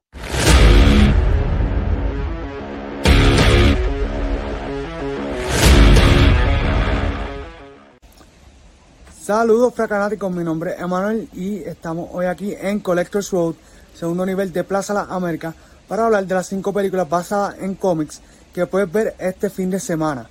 La primera es Spider-Man Into the Spider-Verse, que está disponible en Netflix.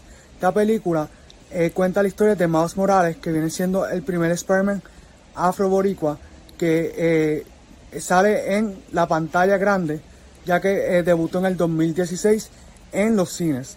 Y lo más interesante es que tú no tienes que saber de Spider-Man o la historia de Spider-Man para poder ver esta película eh, animada, la película. Y tiene dos escenas eh, después, de los después de los créditos, que es tal como sigue el papel de Marvel. La segunda recomendación es The Dark Knight en Hulu, que es del director Christopher Nolan, y cuenta la historia de Batman y cómo él se encuentra con el Guasón.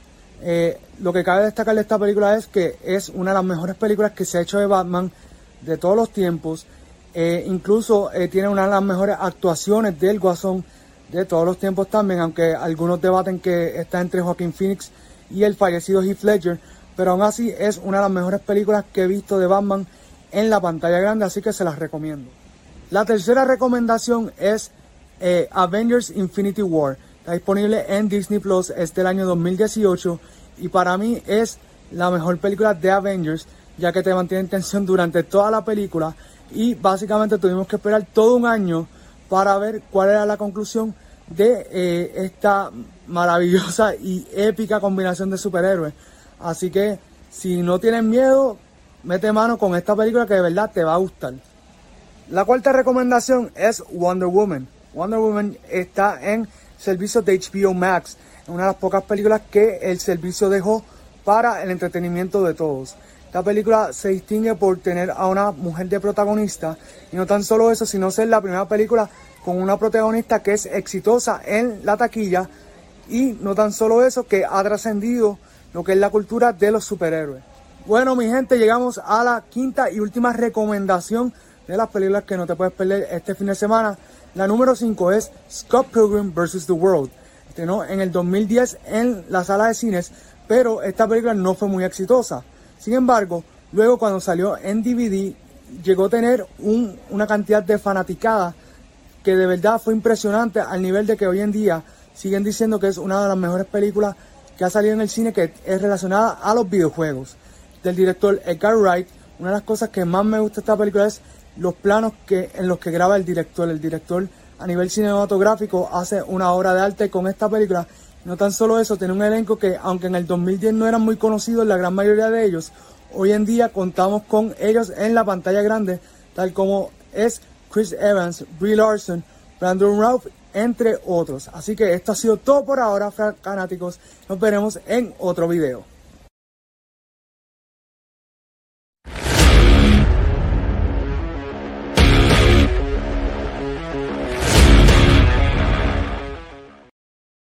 Pero acá, brother, tú, tú, tú te fue lo que estaba en stream y dice que me va a dejarme el muerto de la cine. Está bien, después, después hablamos, Emma. Yo se lo digo ahorita, lo del cine, pero primero tenemos que atender a alguien bien especial y tremenda artista. He disfrutado mucho de su música y, y, y de su video. Pues nada más y nada menos, tenemos la invitada de hoy. En es, estrenó su video musical dos días antes de comenzar esta pandemia del COVID o del encerramiento, el distanciamiento social que nos hizo Wanda Vázquez, nos encerró para, para, para que sobrevivamos el apocalipsis. Así que demos la bienvenida a Laia Calima. Bienvenida. Hola, mira qué bella. Y está toda arregladita y todo. Yo, yo, yo así como está t-shirt. Hay que arreglarse un poquito de vez en cuando, ¿verdad? Para cambiar la rutina de, esta, de estar encerrado en pijama, ¿verdad? Eso, sí, más si estás uno encerrado. Pues, gracias, gracias. Yo te doy las gracias por venir así bien arregladita, chévere, y para todos nuestros fanaticadas que, que te va, que los que no te han descubierto van a quedar maravillados hoy cuando eh, conozcan de tus videos y de tu música. Hablan un poquito de, de dónde sale el nombre tuyo de Laia Kalima. Pues mira, Laia Kalima, como mi nombre de pila me lo da mi mamá, este, yo siempre cuento que a ella le encanta este, leer de diferentes mitologías, era, era fanática de Walter Mercado, de hecho. Ah, qué bien. Entonces, este, pues sí, toda esta astronomía y las diosas y, y, y cuánto, y entonces, este, leyendo un libro de diosas un día, encontró este, la diosa Alada, que es la diosa del renacimiento y de la belleza y de todo lo bonito. Entonces al lado estaba la diosa Kali, que representaba todo lo opuesto, la de Sí. las manos. Sí, de las muertes, que tiene siete brazos. Esta, que representa entonces la destrucción y, y todo, ¿verdad? Lo, lo oscuro. Y, y ya que yo tenía esa temática en, en mis canciones, ¿verdad? De, de la dualidad y de lo que es, ¿verdad? Lo, lo bueno y lo malo, entre comillas, este, ¿verdad? siempre va basado en la premisa de que nada es bueno y nada es completamente malo. Este, dijo, pues qué interesante sería que, que representes eso con tu nombre artístico. Y me puso el nombre Laia Kalima. Pues sabes que eh, los pajaritos, yo tengo unos pajaritos que investigan por mí, yo les digo, mira, averígate esto. Eh, Lada, Lada, que de, de ahí viene el nombre de la mitología, Lada, su, digamos, su contrario, digamos, pero digamos, en- pero masculino es lado, suena como chiste, ¿no? Lada y lado. ¿De qué lada está o de qué lado? Pero la, Lada en- en- se cree que viene de, de Rusia, de la, que por eso los carros rusos, no sé si conocen la marca de carros rusos, es la marca, se llama Lada. Eh, y viene también de eso mismo, de la, la belleza. Aunque esos carros realmente bellos no eran, porque era realmente una copia de la caja del, del carro Fiat 1 viejo, bien viejo. Y eso es lo que habían, y esos carros no, lamentablemente, no se ven muy bien. Pero interesantísimo eso. Y no sé si tú sabías que hay, se- había seguidores de Cali, de la diosa Cali, en la India, que cogían cogían grupos y los mataban, los desaparecían todos. O sea, eh, había un grupo de seguidores que hacían una especie de extraña de, de culto o asesinato y demás. Y para los que son fanáticos de los cómics de por Cali, viene el, personaje de Calimán, el hombre, el hombre de Cali, que es un cómic que, se vendió por muchos años y, y ahora estaba por volver, no sé si ya por fin volvió o no volvió. Eh, eh, nosotros habíamos comentado en un programa anterior que volvía Calimán y venía de, to- de todas estas mitologías y estas diosas y demás. Pero hablando, de, ahora, ahora la diosa es boricua. Eh, oye, hablar un poquito de ti. ¿de ¿Cómo, cómo, cómo, cómo dónde, dónde tú eres? ¿De qué parte de Puerto Rico? ¿Cómo surgió este amor por la música?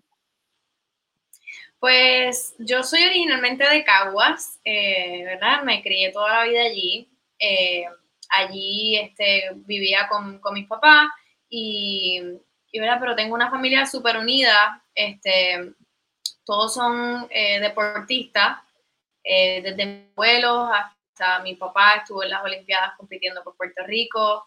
Eh, Sí. ¿verdad? Son una, somos una familia de, de deportistas, este, Sí. pero mi abuelo materno tenía un afán con los instrumentos, entonces los coleccionaba en su casa. Y, pero nadie los tocaba, porque todos estábamos todo el tiempo, ¿verdad? En, en practicando, ¿verdad? Entonces era como una tradición familiar. Y, y yo veía todos esos instrumentos, ¿verdad? Cada vez que iba a casa de mis abuelos y yo decía, wow, como que ¿verdad? me llamaban. Y un día me puse a tocar el piano y, y empecé a cantar, y entonces mi abuelo empezó a cantar conmigo, como que surgió mi amor, yo bien chiquita, Este, pero ¿verdad? tenía que seguir ¿verdad? Con, con, el linaje familiar, ¿verdad? Todos los sábados íbamos al, a Salinas, al club de tiro, a practicar. Y, este, y un día dije, ¿sabes qué? Esto no me está llamando, esto no me está, ¿verdad? Gustando como, como les gusta a ustedes.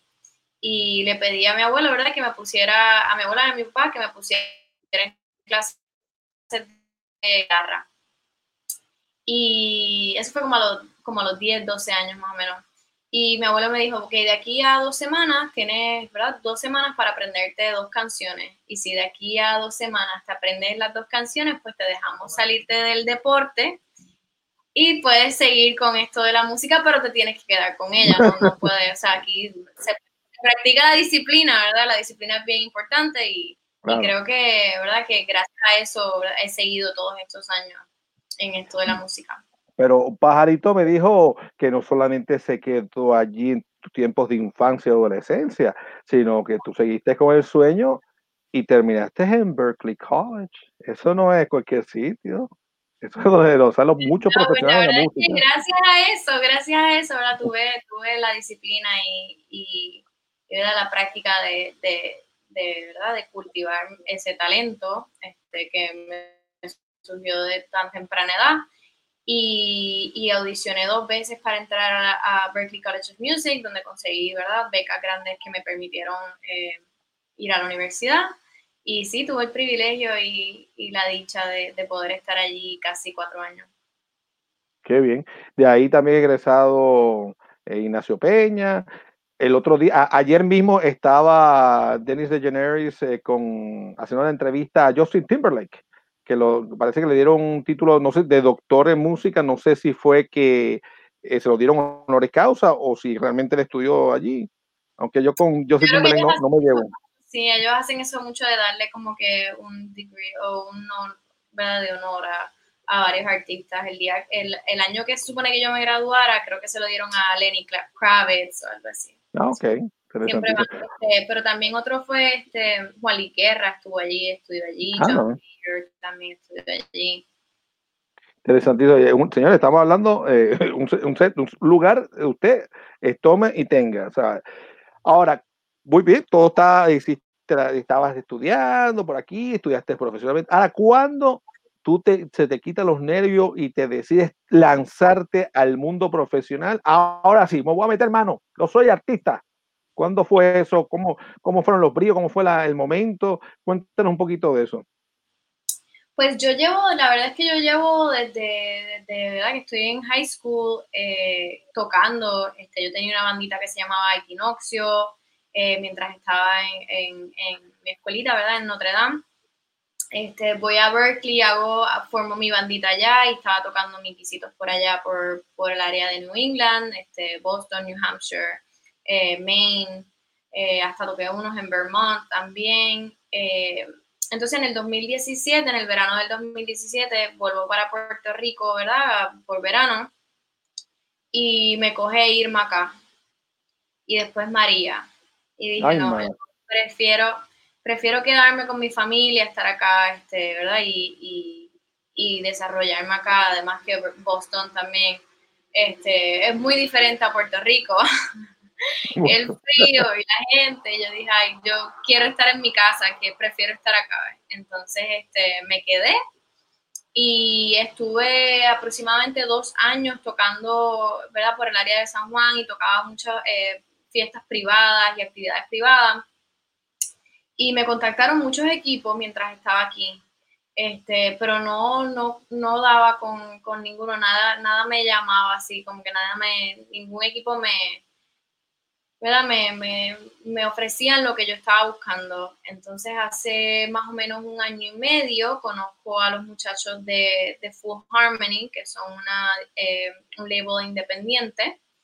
Y, ¿verdad? yo explico ¿verdad? mi visión y cómo yo veo a la Yacalima y lo que yo quiero hacer como la Yacalima. Y ellos me apoyaron al 100, este, les encantó la idea y tenían muchas ideas que iban con las mías. Entonces decido, ¿verdad? Ok, ahora es el momento. Este, encontré el equipo y, ahora es el momento de lanzarme.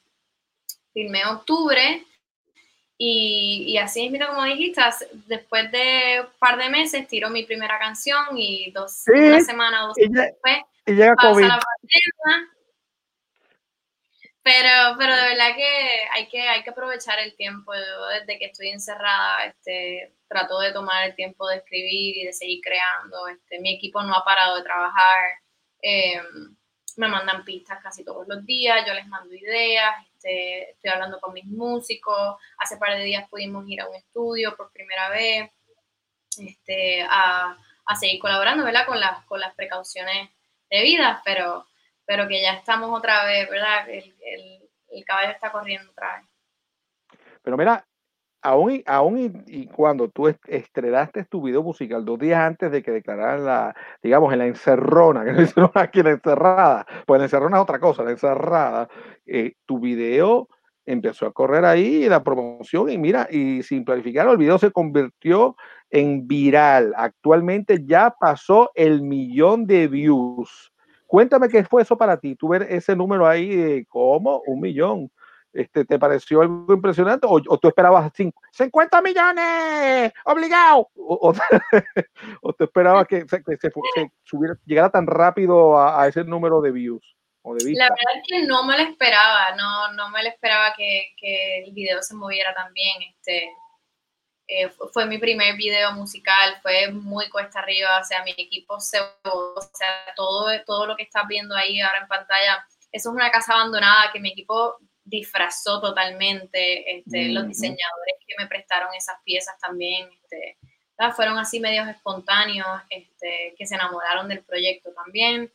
Eh, la verdad es que más que agradecida de, de toda la gente que, que me ha apoyado en este, eh, incluso ¿verdad? estando encerrados y, y no teniendo ¿verdad? Esa, o sea, ese, ese contacto uno a uno con, con, la gente, ¿verdad? Todavía me están dando el apoyo, así que sí, no me lo esperaba, pero, pero wow, muy, muy agradecida. No te voy a mentir, fue un poco, este, como se dice, bittersweet, este, porque, ¿verdad? Llegó al millón y, y yo, yo vivía, ¿verdad? Estoy viviendo sola, entonces no poder, sabes, compartirlo con mi familia y, y no poder abrazar a mi abuela, fue como que, ah, pero, pero siempre agradecida. Una, una cosa es eh, cantar, eh, me imagino que posiblemente tú estás acostumbrada a hacer presentaciones, cantar, pero otra cosa muy diferente es cuando eh, haces la parte visual, pues o sea que no, no todos los artistas están acostumbrados a las cámaras, a, a posar, y, y esto, en este video que está muy interesante, y, y quiero que ahorita nos hables un poco sobre los ritmos que fusionan y de, y de la letra, eh, eh, te desenvolviste muy bien frente a la cámara, ¿no? No, no todos los artistas que empiezan, cuando están empezando o no están acostumbrados a una cámara, eh, s- pueden ser los protagonistas, interpretar eh, la canción, como lo hiciste tú. ¿Cómo fue esa experiencia? ¿Fue un poco, estuviste trinca o, o se te hizo algo muy natural? Pues la verdad es que, que estaba, estaba bien preparada. Tuve, o sea, todo el, el- la mayoría del video lo escribí yo, el guion todo lo escribí yo. Ah, yo estaba ya, o sea, la visión estaba clara, yo sabía lo que iba a hacer, yo sabía cómo me quería proyectar, estuve contemplándolo, ¿verdad? Semanas. Este, así que cuando fue el momento de, de verdad, de, de- de hacerlo, fue pues probablemente más fácil que, que a alguien que le dicen, ah, este es tu video, este, aquí está y esto es lo que tienes que hacer. O sea, esto fue algo bien este, premeditado. Así que este, estuvo Ah, chévere. Háblanos un poco de la fusión de la música, porque tú fusionas un poco lo que es la guitarra española, eh, que es la acústica, ¿no? Y una percusión menor. Eh, nos- qué combinaste allí y cómo llegaste a este, digamos, este ritmo tan sabroso, vamos a así, que, que, tú lograste en tu canción. Pues este, esta canción en particular, este primer tema, eh, lo fusioné con, con lo que es el flamenco. Eh, la idea inicial no era eso. Eh, la idea inicial, yo, la, yo escribí la canción con mi guitarra, este, ¿verdad? Súper orgánico. Y, y luego me junté con, con mi productor y, y mi, y mi ayudante, que, que es músico, que se llama William Russell, un guitarrista del conservatorio de aquí de- este, eh, nos inventamos esta idea de que vamos a fusionar este, el flamenco y entonces las palmaditas que se escuchan de Sí. como si fuera el, el- la batería, ¿verdad? El, beat. Este, y así lo grabamos todo en una noche y fue como que sí, esto es lo que es. Esa canción, de hecho, la grabamos como tres veces de, de, diferentes maneras. Este, creo que la primera era como un reggaetón, la segunda fue como un dancehall, la tercera fue como, eh, como más baladita, más original. Y entonces la última fue la que, la que dijimos, ok, esta sí nos gusta. Este, sí, pero sí, pero desde que estoy en Berkeley, eso es lo que yo, ¿verdad? En eso me destaco, que es la fusión de, de diferentes géneros. Este, yo tenía una bandita que hacíamos lo que se llamaba pop fusion, entonces lo que hacíamos era que cogíamos canciones populares como de Britney Spears y de, canciones, ¿verdad? Lady Gaga conocidas y las arreglábamos, les hacíamos arreglos de jazz y de flamenco y de bossa. y, entonces eso, es como que, ¿verdad? Lo que llevo haciendo por, por mucho tiempo y, y dije, ¿sabes qué? qué? Qué buena idea sería integrar eso en, en mi música. Una de las cosas más interesantes que yo te diría de, digamos, del video, y especialmente, claro, la, la letra, es que se nota que eres una mujer romántica, eh, tienes una canción, digamos, que podría ser completamente de despecho, pero no es. ¿sabes? Presentas una situación donde te rompe el corazón este individuo de una manera u otra, pero presentas a una mujer eh, moderna, empoderada y que no se deja derrotar por la parte sentimental, sino dice, ok, yo, está bien, esto no, quedó, no, no, funcionó, pero yo sigo adelante y no necesito a nadie, yo misma, yo solo puedo hacer las cosas. Eh, eso, eso creo que es una de las, uno de los puntos fuertes que tiene tu música, de tu canción, mejor dicho, esta, esta canción, porque al, especialmente el final, ¿sabes? cuando tú cierras allí, te, ofrece, te ofrecen varios caballeros encenderte la llama, puede ser del amor o del... O, darte o llevar tu atención y tú no, tú decides, no, yo misma me puedo prender mi propio cigarrillo. Así que síguelo, papá. Cuéntanos un poco de, de, esa, de esa canción, de esa letra. ¿Eso salió porque alguien te, cosas que te contaron otras personas que le han pasado, te escribe, o, o realmente hay algo oculto de tu historia? Y... Pues, pues la canción salió de una idea porque de verdad que, que es una es una situación que que, está bien eh, popular en, en, mi generación especialmente, que es esto de las relaciones sin título, de las relaciones sin compromiso, o, este, ¿verdad? Somos y no somos. Entonces, este, no tan solo me estaba pasando a mí en, en, aquel momento, pero le estaba pasando a mi mejor amiga, le estaba pasando a mi prima, le estaba pasando este, a, al hermano de mi mejor amiga también. Entonces fue como que, wow, como que esto, esto es algo que es una conducta bien, bien común, este, una situación bien común en, en, en mi entorno y en mi generación. Entonces decidí escribir una canción sobre eso, pero como dijiste, diste en el clavo ahí, yo siempre trato de escribir eh, desde, la desde la perspectiva de una mujer empoderada, de una mujer moderna, de una mujer que se quiere y que, y que se valora. Así que, de verdad, aunque, aunque yo estoy diciendo, ¿verdad? Que, que me rompiste el corazón o que ya no quieres estar conmigo, pues también es como que yo me voy a dar a valorar y, y, si yo no me siento valorada, pues tengo que, tengo que irme, ¿verdad? El último deseo porque hasta aquí llegamos. Muy bien.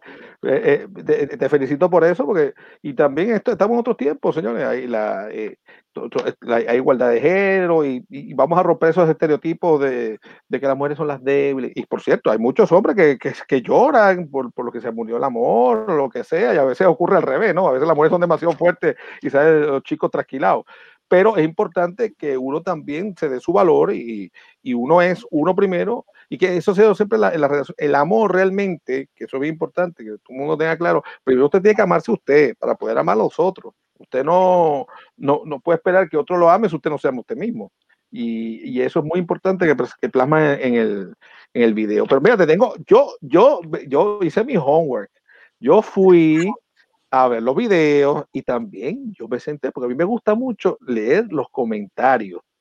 Y una de las cosas que te aplaudo también es que tú le contestas, por si los que vayan allá, tú le, tú les contestas a lo, a, a lo que te escriben cositas, dices, ay, gracias, esto, aquello, que tú eres, una, tú eres un artista que está presente y, agradece que la gente eh, esté allí para apoyarte. Mira, pues, entonces aquí tengo, aquí, mira, tengo, cogí como cinco, seis comentarios. Este chico, Neil Case, dice, wow, eres espectacular. Qué maravillosa voz perfecta, buena vibra, presencia escénica, la reina de la voz. Reina Laya, saludos y éxitos infinitos. Tengo, y, no solamente la, la, las felicitaciones vienen de Puerto Rico, tenemos personas internacionalmente. Hay un chico por, desde, desde Managua, ya sabes, en Nicaragua, este, escribe, linda interpretación, felicitaciones, La Yacalima, juventud, belleza, arte. Eh, desde Managua, Nicaragua, con amor. Oye, estos enamorados. Entonces, por otro lado, JLR escribió, vi su entrevista en ABC 5, 5, ¿no? En prime time. Esta es la primera vez que comento en YouTube. Oye, has hecho que alguien escriba en YouTube que nunca escribía. Oye, eso, eso tiene su valor. Y debo decir que me gustó su voz, lírica y estilo. Le deseo mucho éxito a esta hermosa cantante. Entonces por acá tenemos otro que se hace llamar Sundays with Sony, Sony. Dice, acabo de encontrar esta canción en Spotify y me ha gustado un montón. O sea, este se quedó loco con la canción. Eh, Juan Domingo Pérez te escribe, dice Gómez, ¿no? ¡Wow! ¡Qué bella eres! Y cantas muy bien, de verdad. Espero que llegues lejos. Y por último, eh, estos son escogidos, hay muchos más. Eh, este Chema Sniper, ¿no? Escribió, vengo por TikTok. Tuve el, tuve el pedacito de canción todo el día en la mente y me gustó el ritmo y la descargué. Apuesto que será grande es esta artista, la letra tiene historia y sentido. Saludos desde México. Oye, ¿estás pegada? ¿Qué te parece? Eh, eh, eh, ese, eso es lo bueno que tienen las cosas de las redes sociales en la actualidad, que tú puedes tener un feedback directo de, digamos, de los fanáticos, del público con el artista. ¿Qué te ha parecido? ¿Tú esperabas esto, la reacción del público, que te dieran cosas tan bonitas, te echaran tantas flores? ¿O te esperaba que la gente lo viera? Ajá, sí, I like it, me ponen la manito para arriba o no me gusta. ¿Qué te, pare, qué, ¿qué te pareció? Sí, yo me esperaba que la gente lo viera, sí, o lo, lo, pusiera en su playlist o lo que sea, pero todos esos comentarios, el primer día que yo veo que, que tengo ahí 25 comentarios y yo, ok, me tengo que sentar, cogí un día y, y cada vez que veo un comentario nuevo siempre Para mí es bien importante ya que no puedo conectar con ellos en persona, ¿verdad? A través de las redes, esto es lo bueno que tenemos ahora, que yo, ¿verdad? Puedo escribirles, puedo, ¿verdad? Mandarles un mensajito agradeciéndoles, este, sí, estoy, o sea, me siento súper orgullosa de mi trabajo y, y, muy contenta y agradecida que la gente haya recibido, ¿verdad? Mi arte y, lo que yo he trabajado más de 10 años, ¿verdad? Tan, tan, tan bien y, y que las respuestas sean tan bonitas y positivas, de verdad que de verdad que no, no tengo ni palabras. Cada vez que veo un comentario se me infla el corazón, tengo que contestarle, siempre doy las gracias. Este, ¿verdad? Positivos y negativos también, ¿verdad? Este, si alguien me comenta algo negativo, también le respondo con, ah, con mucha humildad y, y trato de, de, decirle, pues espera la próxima y entonces espero que la próxima te guste. O, no sé. Muy bien eso te da también energía para seguir para adelante y seguir escribiendo, eh, seguir interpretando canciones. Oye, y, y, podrás, tú podrás interpretarnos algo en vivo, ¿te atreves ahí? O, no, no, cantes algo. Claro que sí, claro que sí. Dice la canción El último deseo. algo así me prometí, no darle tanta vuelta para poder morir feliz, que cuando estás en el cielo ya no hay gris, así que me disfruto el privilegio de tu desliz. Sabes que no me como el cuento, que nunca tienes tiempo, te pasa siempre aquí recorriendo todo mi cuerpo, una y otra vez besándome bien lento y me da miedo perderte, no te miento. Y nunca pensé que mi vida algo tan pasado. Y como no sé lo que sientes tú, mejor me voy primero. Y nunca pensé que me iba a gustar algo tan temporero, pero por todas las buenas que me diste, el último deseo te concedo. ¡Eh! Es tremendo, tremendo. Oye, yo tengo que admirar a, eh, yo, bueno, yo como artista, como actor, pues memorizo líneas y cosas, pero una cosa es memorizar líneas, uno tirarlas, interpretarlas, y otra cosa es poder cantar así, con una seguidilla, eh, que quede perfecto, y que no meta la pata uno, y que y, saca, esa lengua no se te enrede, porque eso es... Dios mío, eso no es fácil. te felicito. yo, yo, yo, yo, estaría así. Yo he tratado de tratado de cantar, este, yo usualmente me contratan cuando, cuando tú quieres salir, salir de los invitados, ¿sabes? Esa fiesta que eso es tu casa y la gente después como que se instala, no sé qué ir, son las dos, las tres no se van. Pues a mí me llaman para que haga karaoke, entonces empiezo a cantar y con el espanto que yo canto, pues la gente, mira, se va y dice, chacho, que aguante de tipo, ni borracho se aguanta, y se van, y así, y, así me contratan para eso, para, que la gente se vaya, para que diga, no puedo más con este, vámonos, no, no, no, se puso A los que a mí me llaman para que la gente se quede y a ti te llaman. Que por cierto, eh, que me pareció una cosa muy genial, una de las pocas cosas geniales que tiene por ahí una, una alcaldesa eh, ausente, que, que tiene la ciudad muy bonita, así decorada con basura y huecos, pero eh, que ella es especial, la belleza es extraña. Y cuando en una de, la, en, una de las fiestas de San Sebastián contrató actores y otras otras personas para que a, a X horas de la noche, mejor dicho, de la madrugada, empezaran a sacar de una manera medio graciosa, eh, digamos, artística a la gente. Y creo que era con los cabezudos, haciendo cosas, y entonces, y con personajes, y le digo, Oye, y los iban empujando para que se fueran para su casa, ¿no? Para quitarlos de las calles de Dios San Juan. Eso lo aplaudo, ¿eh? eh, eh Dios, le dio trabajo a los artistas, buscó una manera menos antipática, ¿no? De salir de la gente. También la gente, Dios, hay gente que vive allí quiere dormir. Caracán. y, y, y, no todo el mundo está en, el party todos los días. Hay gente que tiene que trabajar todos los días. Pero bueno, oye, y el sencillo, esa canción tan bella, el deseo, ¿dónde lo podemos conseguir? Mi último deseo. El último, deseo, y mi, sí, el último deseo y mi, y mi otra canción que salió hace un par de semanas también se llama Dime. Este, me pueden el del disquito dando vueltas, yo, yo lo vi. yo, yo, te busqué. Eh, lo pueden conseguir en Spotify, en iTunes Music, los videos están en YouTube y también me pueden conseguir a mí. Yo tengo muchos previews y muchas cositas así, este, de verdad, de, de lo que estoy, de lo que estoy trabajando. Eh, me pueden conseguir así mismo en Instagram y en Facebook como Laia Kalima. Oye, la, ya, ya no está más, porque cuando, en los tiempos que estaba en la radio, pues, muchos de los artistas cuando venían, pues me mencionaban todo ese sitio y mencionaba uno que me, que me daba gracia, que era CD Baby, porque suena más como sitio de que vende música como para bebés, pero el, eh, eh, CD Baby existe todavía, también está ahí. no si lo pues, no, no creo que esté en CD Baby. Yo creo que ya eso se acabó. Pero mira, un montón de artistas, pero parece que no sé si se acompaña. Después yo, yo a mí me gusta investigar. Yo averiguo. Para mí que esa gente empezó como con música bebé y después terminó vendiendo música de todo tipo. Pero qué bien. Hoy, y, y lo que te quieras conseguir en las redes sociales, ¿cómo te conseguimos? Eh, ¿bajo, ¿Bajo qué nombre? Así mismo, estoy en todos lados, así mismo como Laia Kalima. Este, en Instagram, en Facebook, en TikTok, ahora tengo TikTok. Este, ¿verdad? No lo uso mucho, pero estoy aprendiendo poco a poco. Ahora esto es que salen tantas, ¿verdad? Tantas redes sociales así, hay que, hay que aprender. Este, vuelve loco. También. Así que en todas las redes sociales Laia Kalima.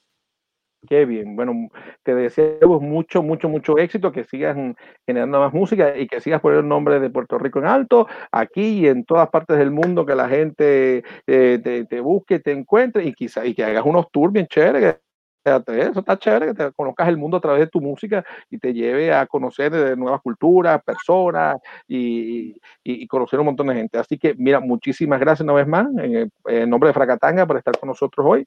Eh, y, esperemos que, y esperemos que esta sea la primera de muchas visitas más que vas a tener con nosotros acá. Claro que sí. Claro que sí. Entonces, y gracias a grandes eventos, a Lida, que siempre nos trae los artistas que están pegados del momento. Y mira, tiene tremenda, tiene tremenda eh, la relacionista pública. Pero bueno, muchísimas gracias, eh, Laya. Esperamos que, sea, como dije, mucho éxito. Vamos a seguir con más de Fracatanga y eh, Gilberto López de la tienda del Capitán Garanuja. Oye, eso, Capitán, llegate a la vuelta por allá por Mayagüez, en, Haya, eh, para que conozcas al Capitán Granuja, una tienda de cómics eh, que está bien interesante por allá. Y él nos, va, nos está trayendo hoy la lista de los cinco cómics más vendidos de la semana, para que te pongas al día con los cómics también, si te gustan los cómics. ¿A ti te gusta algún cómic? Antes que, Capitán, esa producción, no, no me pongan todavía el video. Este, ¿Te gusta algún cómic? Pues cómics así, no, no, nunca me he metido mucho en los cómics, pero esto de las películas que de, de Avengers de, y de Spider-Man y de este, Marvel y, y, todas esas cosas sí me gustan. ¿Tienes Este- algún, al- alguno favorito, alguna heroína o héroe favorito de estos, eh, superhéroe favorito? ¿O superhéroe, heroína? A mí me gusta, em, yo creo que mi favorito es Spider-Man, siempre desde que, desde, desde que Tobey Maguire hizo la película de Spider-Man. Películas- he visto todas las películas de Spider-Man. Ah, qué bien. ¿Y alguna vez has pensado ah, eh, hacer un cosplay? Es decir, vestirte como alguno de los personajes de, sea de un cómic, de una película, eh, ir a algún Ya tengo el festival. pelo de Mary Jane. Así que Pues mira, podría ser. Puede Sí. ser, puede ser un día. Pues bueno, vamos a checar entonces los cinco cómics más buscados y más vendidos esta semana, según nuestro amigo Gilberto López en la tienda Capital Granuja. Adelante, producción.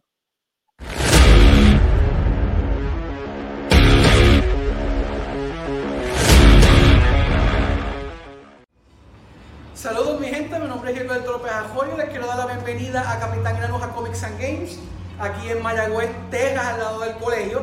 Eh, bienvenido al Granu Top 5 aquí en Fracatangana. Tenemos ahora mismo los mejores cómics y graphic novels vendidos para la semana de julio primero 2020 y para el número 5 nos vamos con Lucifer, como todos ustedes saben, Lucifer ahora mismo vuelve para Season 5 y hay un Season 6 que se está cojando también. Este número me lo ha pedido un fracatán de gente, frac, fracatán gana. me lo ha pedido un fracatán de gente, así que ahí es que. Es el número 5. Para el número 4, Star Trek Year 5. Esto, como todos ustedes conocen muy bien, Star Trek es la mejor franquicia de ciencia ficción en la historia de la raza humana. Y eh, ahora mismo en esta serie en particular, esto cubre el último año de las aventuras de Kirk and Crew, eh, montados en el Enterprise. En este cómic en particular, el Enterprise está al garete, como se dice marítimamente hablando. Y Kirk está solito ahora mismo en la nave y lo que hay es un revolú. Cabrón. Ese es el número 4. Para el número 3, ahí está. Pretty Violent. Este es el Pretty Violent número 7. este es un cómic, no se dejen, no, por favor, esto no es para niños. La carátula está bellísima, está como que cartoon style. No, esto no es para niños. Esto es lo que sucede básicamente si tú eres un superhéroe, pero el resto de tu familia son un montón de villanos y son un montón de caras. Pretty Violent número 7, en la posición número 3. Entonces estamos ahora Running Island, este es, el número- este es el último de Running Island, este es el número 12. Esto es un título eh, eh, bien particular porque esto es historia, pero es historia revisionista. Esto es que sucede si China, Corea y Japón reciben un ataque de la nada y de momento todas estas personas tienen que reunirse en una isla que nadie sabía que existía. Y todo esto está recogido en esta serie llamada Running Island. Este cómic se ha movido, pero bien, bien, bien. Bueno, desde el primero, honestamente. Esto, eh, mucha gente en el pool para este cómic. Si les mata la curiosidad, me avisan que se lo conseguimos a las millas. Running Island número 7 es el número 4. Creo que metí las patas en el nombre, pero que se joda. Y el mejor vendido en esta semana, Ninja Turtles Urban Legends, pero este es el número 4. Pero escucha, lo que sucede con esta serie es que esto originalmente es lo que se le conoce como Ninja Turtles Volumen 3. Y esto lo publicó en realidad Image Comics hace veintipico de años atrás. Pero la serie nunca se acabó, pero ¿qué fue lo que hizo Image Comics? Image Comics cogió y buscó a los creadores del ROM original de volumen 3 reprimi- eh, reimprimieron el ROM de volumen 3, pero van a ser tres issues extras que van a terminar la serie. Y este es el primero de esos últimos tres, este es el 24. Esto es completamente material nuevo para una serie de veintipico de años atrás. Esto está súper cabrón. Lady Shredder, más no les voy a decir. Y ese es el top 5 este de Granuja. Eh, y saludos a Carlos, saludos a Jafa y a todo el público de Fracatangana que nos está viendo. Y nos vemos la semana que viene.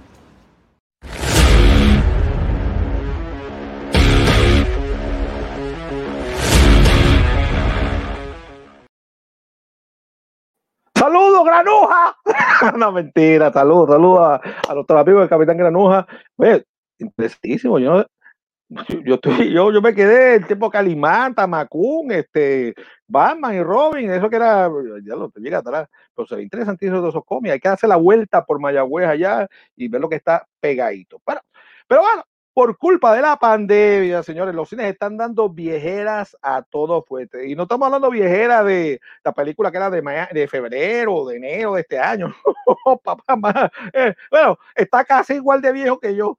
este, que muchas veces las vi yo en estreno y mire que han pasado años, este, pero no todo lo viejo es malo. ¿eh?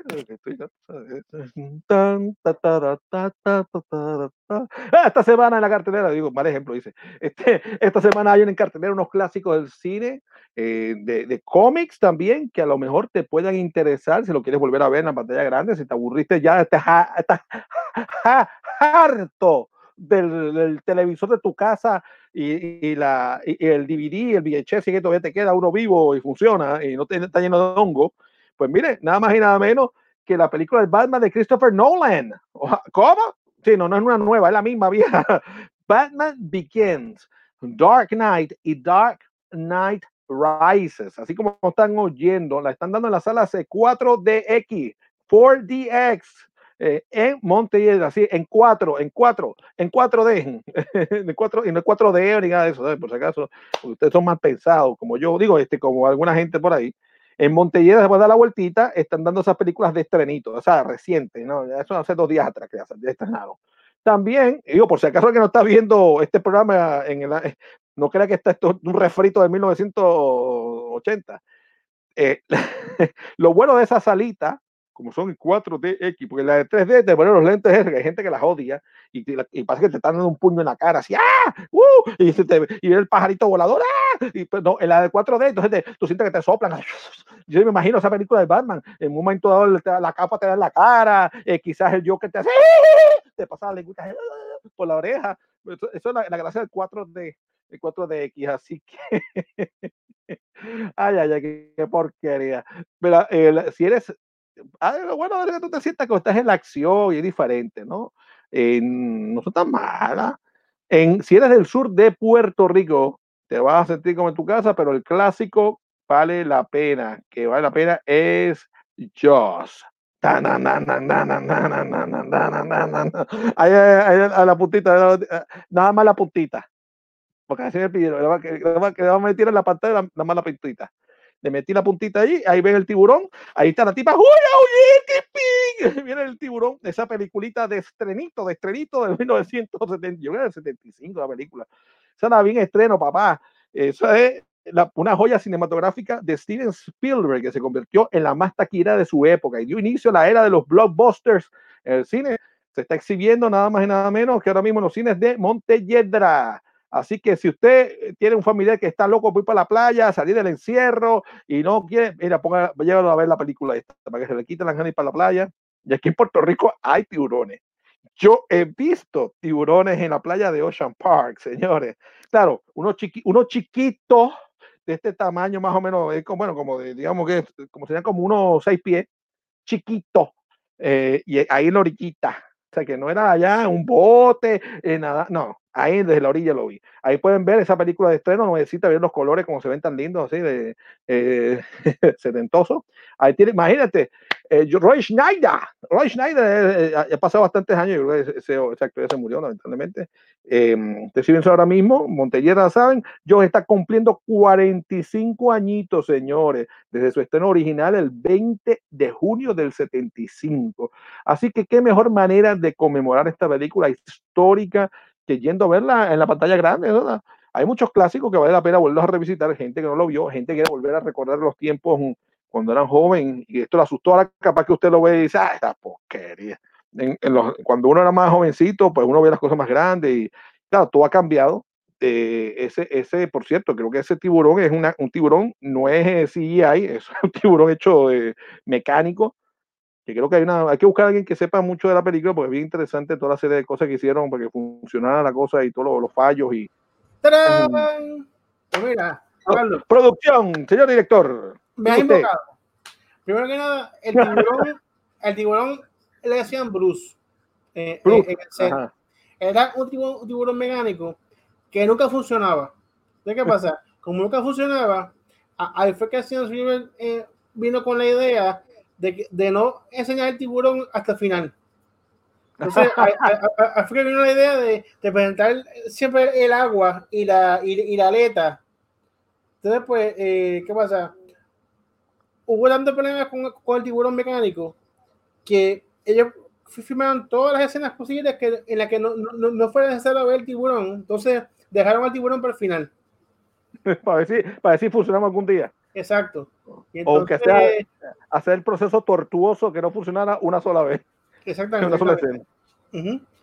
Así que la, en, en el set al tiburón le, le, le llamaron Bruce. Bruce.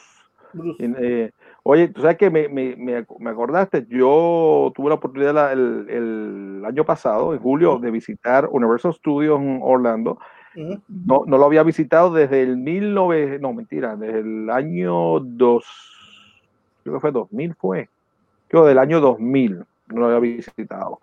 Y, y muchas de las cosas en, en caso de Universal, porque en Disney todo sigue igualito, o sea, parece que el tiempo no pasa allí, pero en Universal muchas cosas cambiaron, muchas atracciones pues ya son diferentes, ellos sí han sabido renovando la, este, la- la- digamos, los, digamos, las atracciones, ¿no?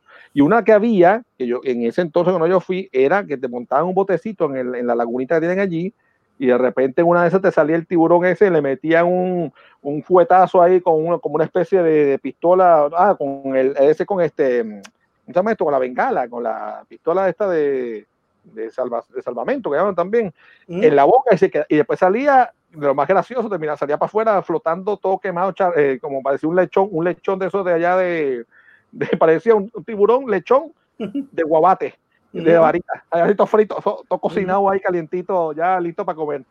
Eh, Pero, pero ya lo que queda de Joss en el parque es un, el, digamos, una figura ahí grande, o sea, una eh, bien grande aquí para que tú te saques fotos, te retrates, qué bonito. Y eso es lo único que queda de Joss. Pero estaba interesante esa atracción. Sí, sí, sí, era muy chévere. Eh, Especialmente cuando, cuando parecía que el, que el tiburón eh, eh, se, se iba a, a, a- comer el, el- barco. Ajá. Oye, y la, eh, después que tuviste esa película en su momento, te- que estabas pequeño, ¿no te dio, te dio miedo ir al- a, a la playa? Bueno, o? yo, no, yo nunca la he visto en el cine. Yo la he visto siempre en televisión o, o, más, o más reciente en, en DVD, Blu-ray. Pero quiero ir a verla al cine porque quiero ver la, esa, ese impacto de verla en la pantalla grande. Eh, yo tengo Mm. familiares. ya, ya, ya, ya sé para dónde tú, tú vienes. Ese, ese no, no es tan viejo como yo. Sí, No, ya, no ya, tan viejo, no una viejo. No tan Eh, viejo, sí, pero si viste en el 77 a Star Wars, ¿verdad? Del cine. Yo tengo, yo- Ahí no, no, yo estaba viejo. no. Mi- la, la primera película que yo vi en el cine fue Empire, en, en, en los 80. Ah, también, esa fue la que viste. ¿Tú no viste eh, Star Wars? Ah, qué bonito. O sea, sigo, sigo, sigo, sigo metiendo las patas, haciendo el más viejo aquí. Qué bonito. Pero, pero, no porque yo tengo familiares que, que, que la vieron en el cine y dicen que, que muchos de ellos no se atrevieron a meterse a la playa como por años después de ver esa película. O sea, No, y sabiendo que en Puerto Rico, si se acercan los tiburones.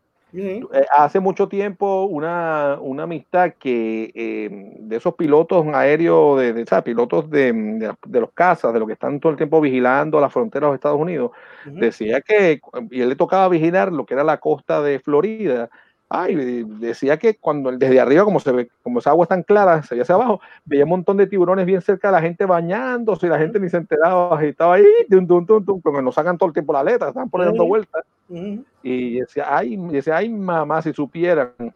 Y hubo varios, varios un- ¿te acuerdas que hubo un tiempo, no me acuerdo qué años eran, pero hubo un momento que los tiburones le dieron por mordisquear a la gente, que era como No, un sí, no, no, loco. eh, en la Florida hay temporadas en el, en el año en que a los tiburones les gusta eh, morder gente. Y entonces, eh, de hecho, yo viví en el área de, de, de, entre Bradenton y Sarasota. Y yo iba mucho a, a la playa de, de allí y, a- y, y salía en el periódico que, que bañistas que, obviamente, hay zonas que te dicen no pases de aquí porque hay tiburones. Que porque, ¿Qué es lo que hace la gente? Ahí van a nadar, ¿verdad? ¿Y qué Sí, pasaba? pa- ay, mi no me coge, que no me coge. ¿Y qué pasaba? Los tiburones lo, lo mordían. Entonces, después se quejaban de, de que, ah, no, que la, la seguridad no. No, chicos, te están diciendo que hay tiburón. No, no, no nadas ahí. No se puede. Pues Pero sí. mira, eh, tú sabes que eh, un momento dado a nosotros en uno de los festivales de mimos de teatro físico que tuvimos en Puerto Rico, nos Mm. asignaron un chofer de recreación y deporte para a- transportar a los, mm, a a los artistas que venían de afuera, del extranjero, y en conversaciones con el conductor me dice que él y no sé si era un cuñado, se la pasaban, les gustaba ir a pescar tiburones. Y a mí, yo he probado tiburón, me gusta mucho el tiburón, sabrosito. Soy amante del pescado y, y, y me dice que se le quitaron las ganas, más nunca siguieron el día, hasta el día de hasta el día que ellos abrieron un tiburón y se encontraron un brazo humano con un reloj puesto. Ah, wow. Hasta, hasta ahí se acabaron las ganas de seguir pescando tiburones. Pero, y este caso es real. Y lo interesante de esta película, que hasta cierto punto desató una serie de otras películas similares, como fue la de Piraña, eh, también que hicieron Piraña, creo que uno, dos y tres, cuatro porquerías más por ahí. Y si- te acuerdas, Orca, la, la ballena Sí, sí, sí. asesina. Esa esa era la otra película que también estaba en ese entonces, estaba, que se pusieron todas de moda. Y, y, y tú sabes, bueno, lo que hacían era meterte miedo, ya se te quitan las ganas de nadar, meterte en un río, meterte en el mar. O sea, olvídate, el agua ni loco.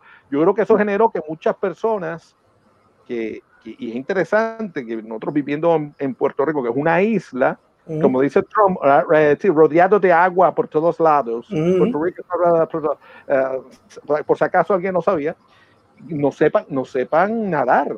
Y quizás le va a echar la culpa a este tipo de películas que hace toda la gente. Y también en los 70, Ujú. que también están de fa- bien famosas, no sé si llegaste a verlas en la televisión, porque como tú no eras de los 70, este, la, las películas están, Aeropuerto 77, Ah, sí, Aeropuerto sí. 78, Aeropuerto- y tú- ¡pum!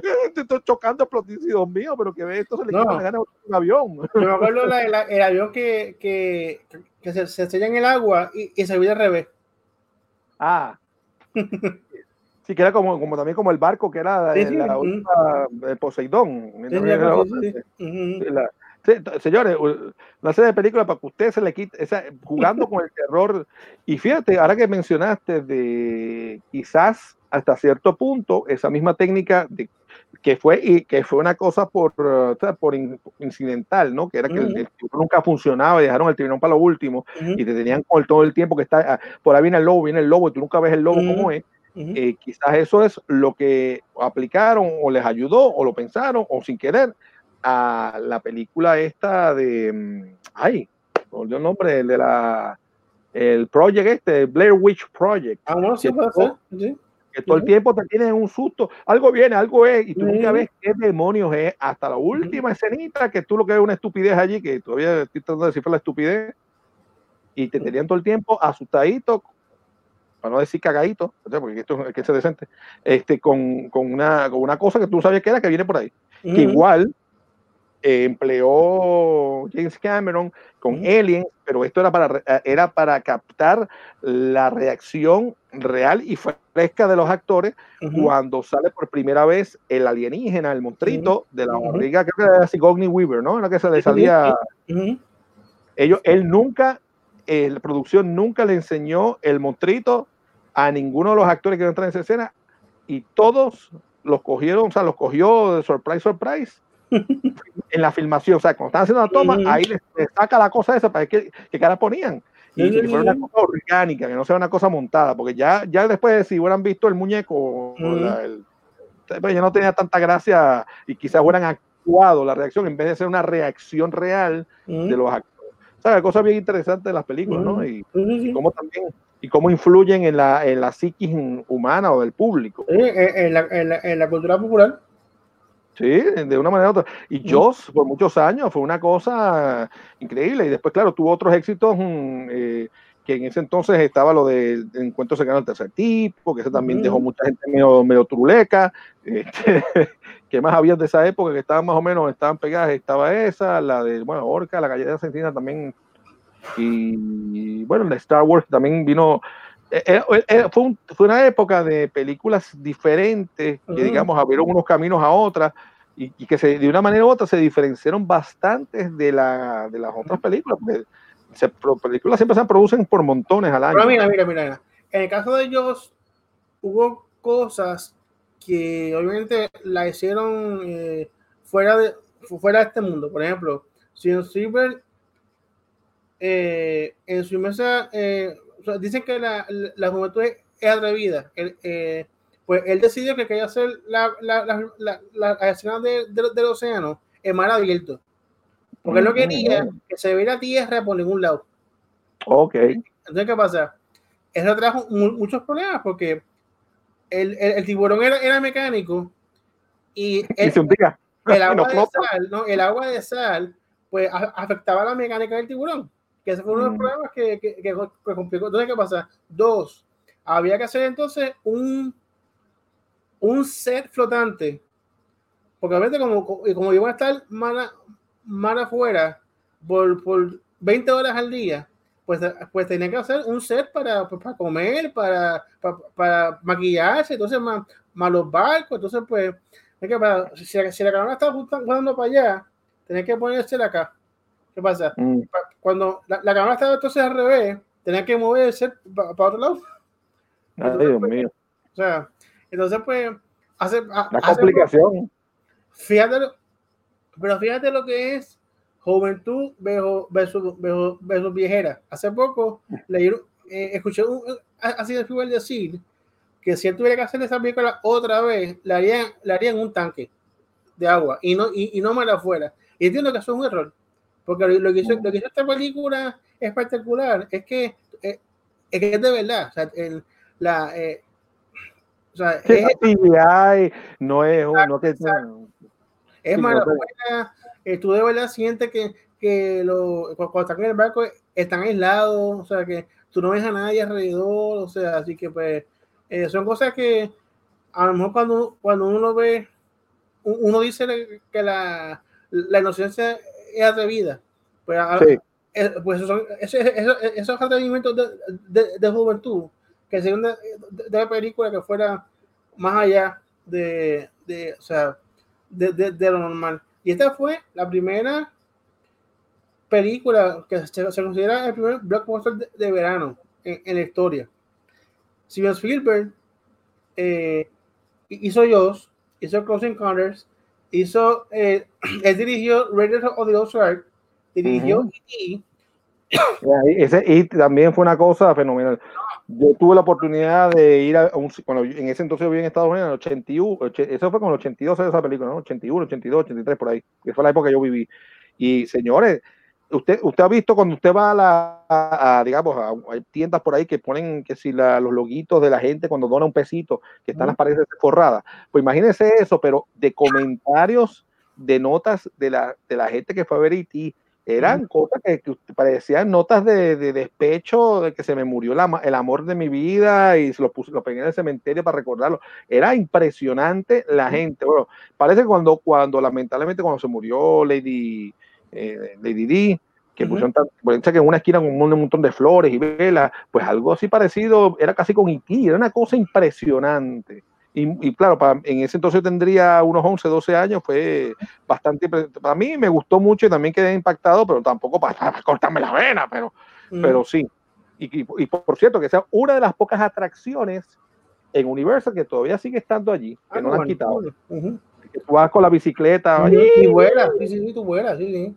Eh, no, y- y, y, se lo cree. O sea, cuando tú vas, en- yo fui a la, a la, a la atracción hace años y, tú te crees que, que estás volando. O sea, que, es impresionante. O sea, que Sí, y es una de las pocas atracciones que quedan ya mecánicas, digamos, que casi todo es mecánico, que no son efectos de- de tercera dimensión, de, de que te marean ahí, que tú crees que estás y no estás y no sabes dónde estás. que, y está bonita para los nenes y para los adultos también disfrutársela. Pero claro, ya cuando, ya con una con las modernidades de los otros de las otras atracciones, cuando uno ve eso, ay Dios mío, parece, parece machina, ya, ya parece machina de, de fiesta patronal, bien sencilla, vieja y obsoleta. Pero bueno, pero todo tiene su magia su cosa y su tiempo Ujú. que la que interesantísimo. Pero bueno, la, hablando ya entonces, ya estamos al final del programa y queremos decir que la fracagenda pendiente, fracanáticos, la si- siguen por ahí los eventos, están volviendo poco a poco. El Rincón International Film Festival, que es del 5 al 9 de agosto.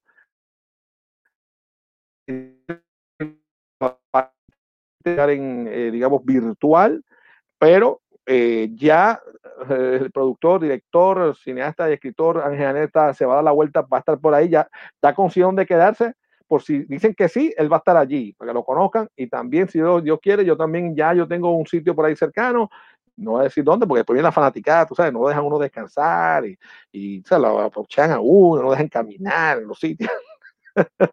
Pero bueno, si, si, si se hace físicamente, como siempre se ha pensado, pues es del 5 al 9 de agosto, si no, digital, nos, nos darán más instrucciones. Todavía creo que estaban hasta cenada, están aceptando eh, algunas, algunas peliculitas, si usted todavía tiene alguna, algún proyecto que pueda presentar. Enfoque, Enfoque Festival Internacional de Cine y de Puerto Rico del 24, digo, perdón, del 23 al 27 de septiembre de este año 2020 en el Teatro Yagüez de Mayagüez. Luzca Fantastic Film Fest 2020 eh, serán las fechas del 21 al 28 de octubre en Plaza Guaynabo y recuerden que ese festival luego se muda una semanita a Mayagüez del 5 al 11 de noviembre. Todavía entiendo que están aceptando aceptando mm, que usted someta sus cortos, así que todo está a tiempo, si tiene algún proyecto que está a punto, recuerde que el Lucas Fantasy Film Fest es no solamente de cine de terror, de horror, es de, también fantástico, de humor negro, de, mm, ¿qué más había? Había diferentes, eh, diferentes renglones, chequeese siempre eh, las reglas del concurso para que usted pueda someter su corto. Y como vieron, Manga Criolla estaba pautado a celebrarse el 12 de julio, pero fue pospuesto para el 15 de noviembre en Engine 4 en Bayamón. Este cambio está relacionado a la incertidumbre de que no se sabe si se puede, no se puede, si la gente puede estar cerca, eh, del del contagio del COVID. Así que el distanciamiento social ha hecho que esto se apalace un poco más. Así que el productor del evento decidió jugar a la segura y movió Mangriolla para el 15 de noviembre 2020. Puerto Rico Comic Con vuelve el 21 al 23 de mayo del 2020 21 del Centro de Convenciones de Puerto Rico. Y así que bueno, siempre a medida que se vaya eh, abriendo la economía, eh, si tiene usted algún evento que tenga que ver con cómics, cine, o, tecnología y demás, pues mira, háganos llegar la información a Producciones Fracatanga, en Fracatanga eh, blog, arroba gmail.com, o si no, a través de la página de Facebook, para que nosotros nos enteremos y podamos hacerle publicidad y quizás también poderlo entrevistar a usted y nos hable un poco más del evento. Eh, y por sobre todo, muchísimas gracias a Alicate, a Alambrito, a la producción allá desde, los eh, desde el Centro de Control de Guaynabo.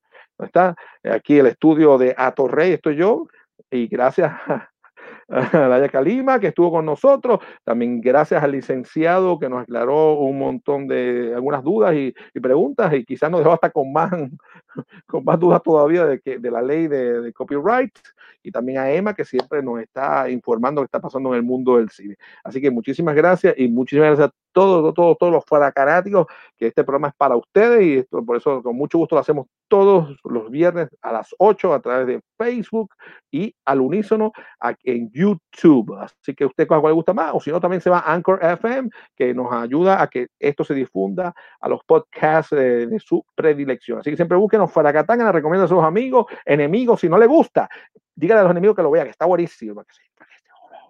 Este, entonces, así que lo vemos el próximo viernes, si Dios quiere, ¿en dónde? Aquí, en Fracatangana. ¡Uh!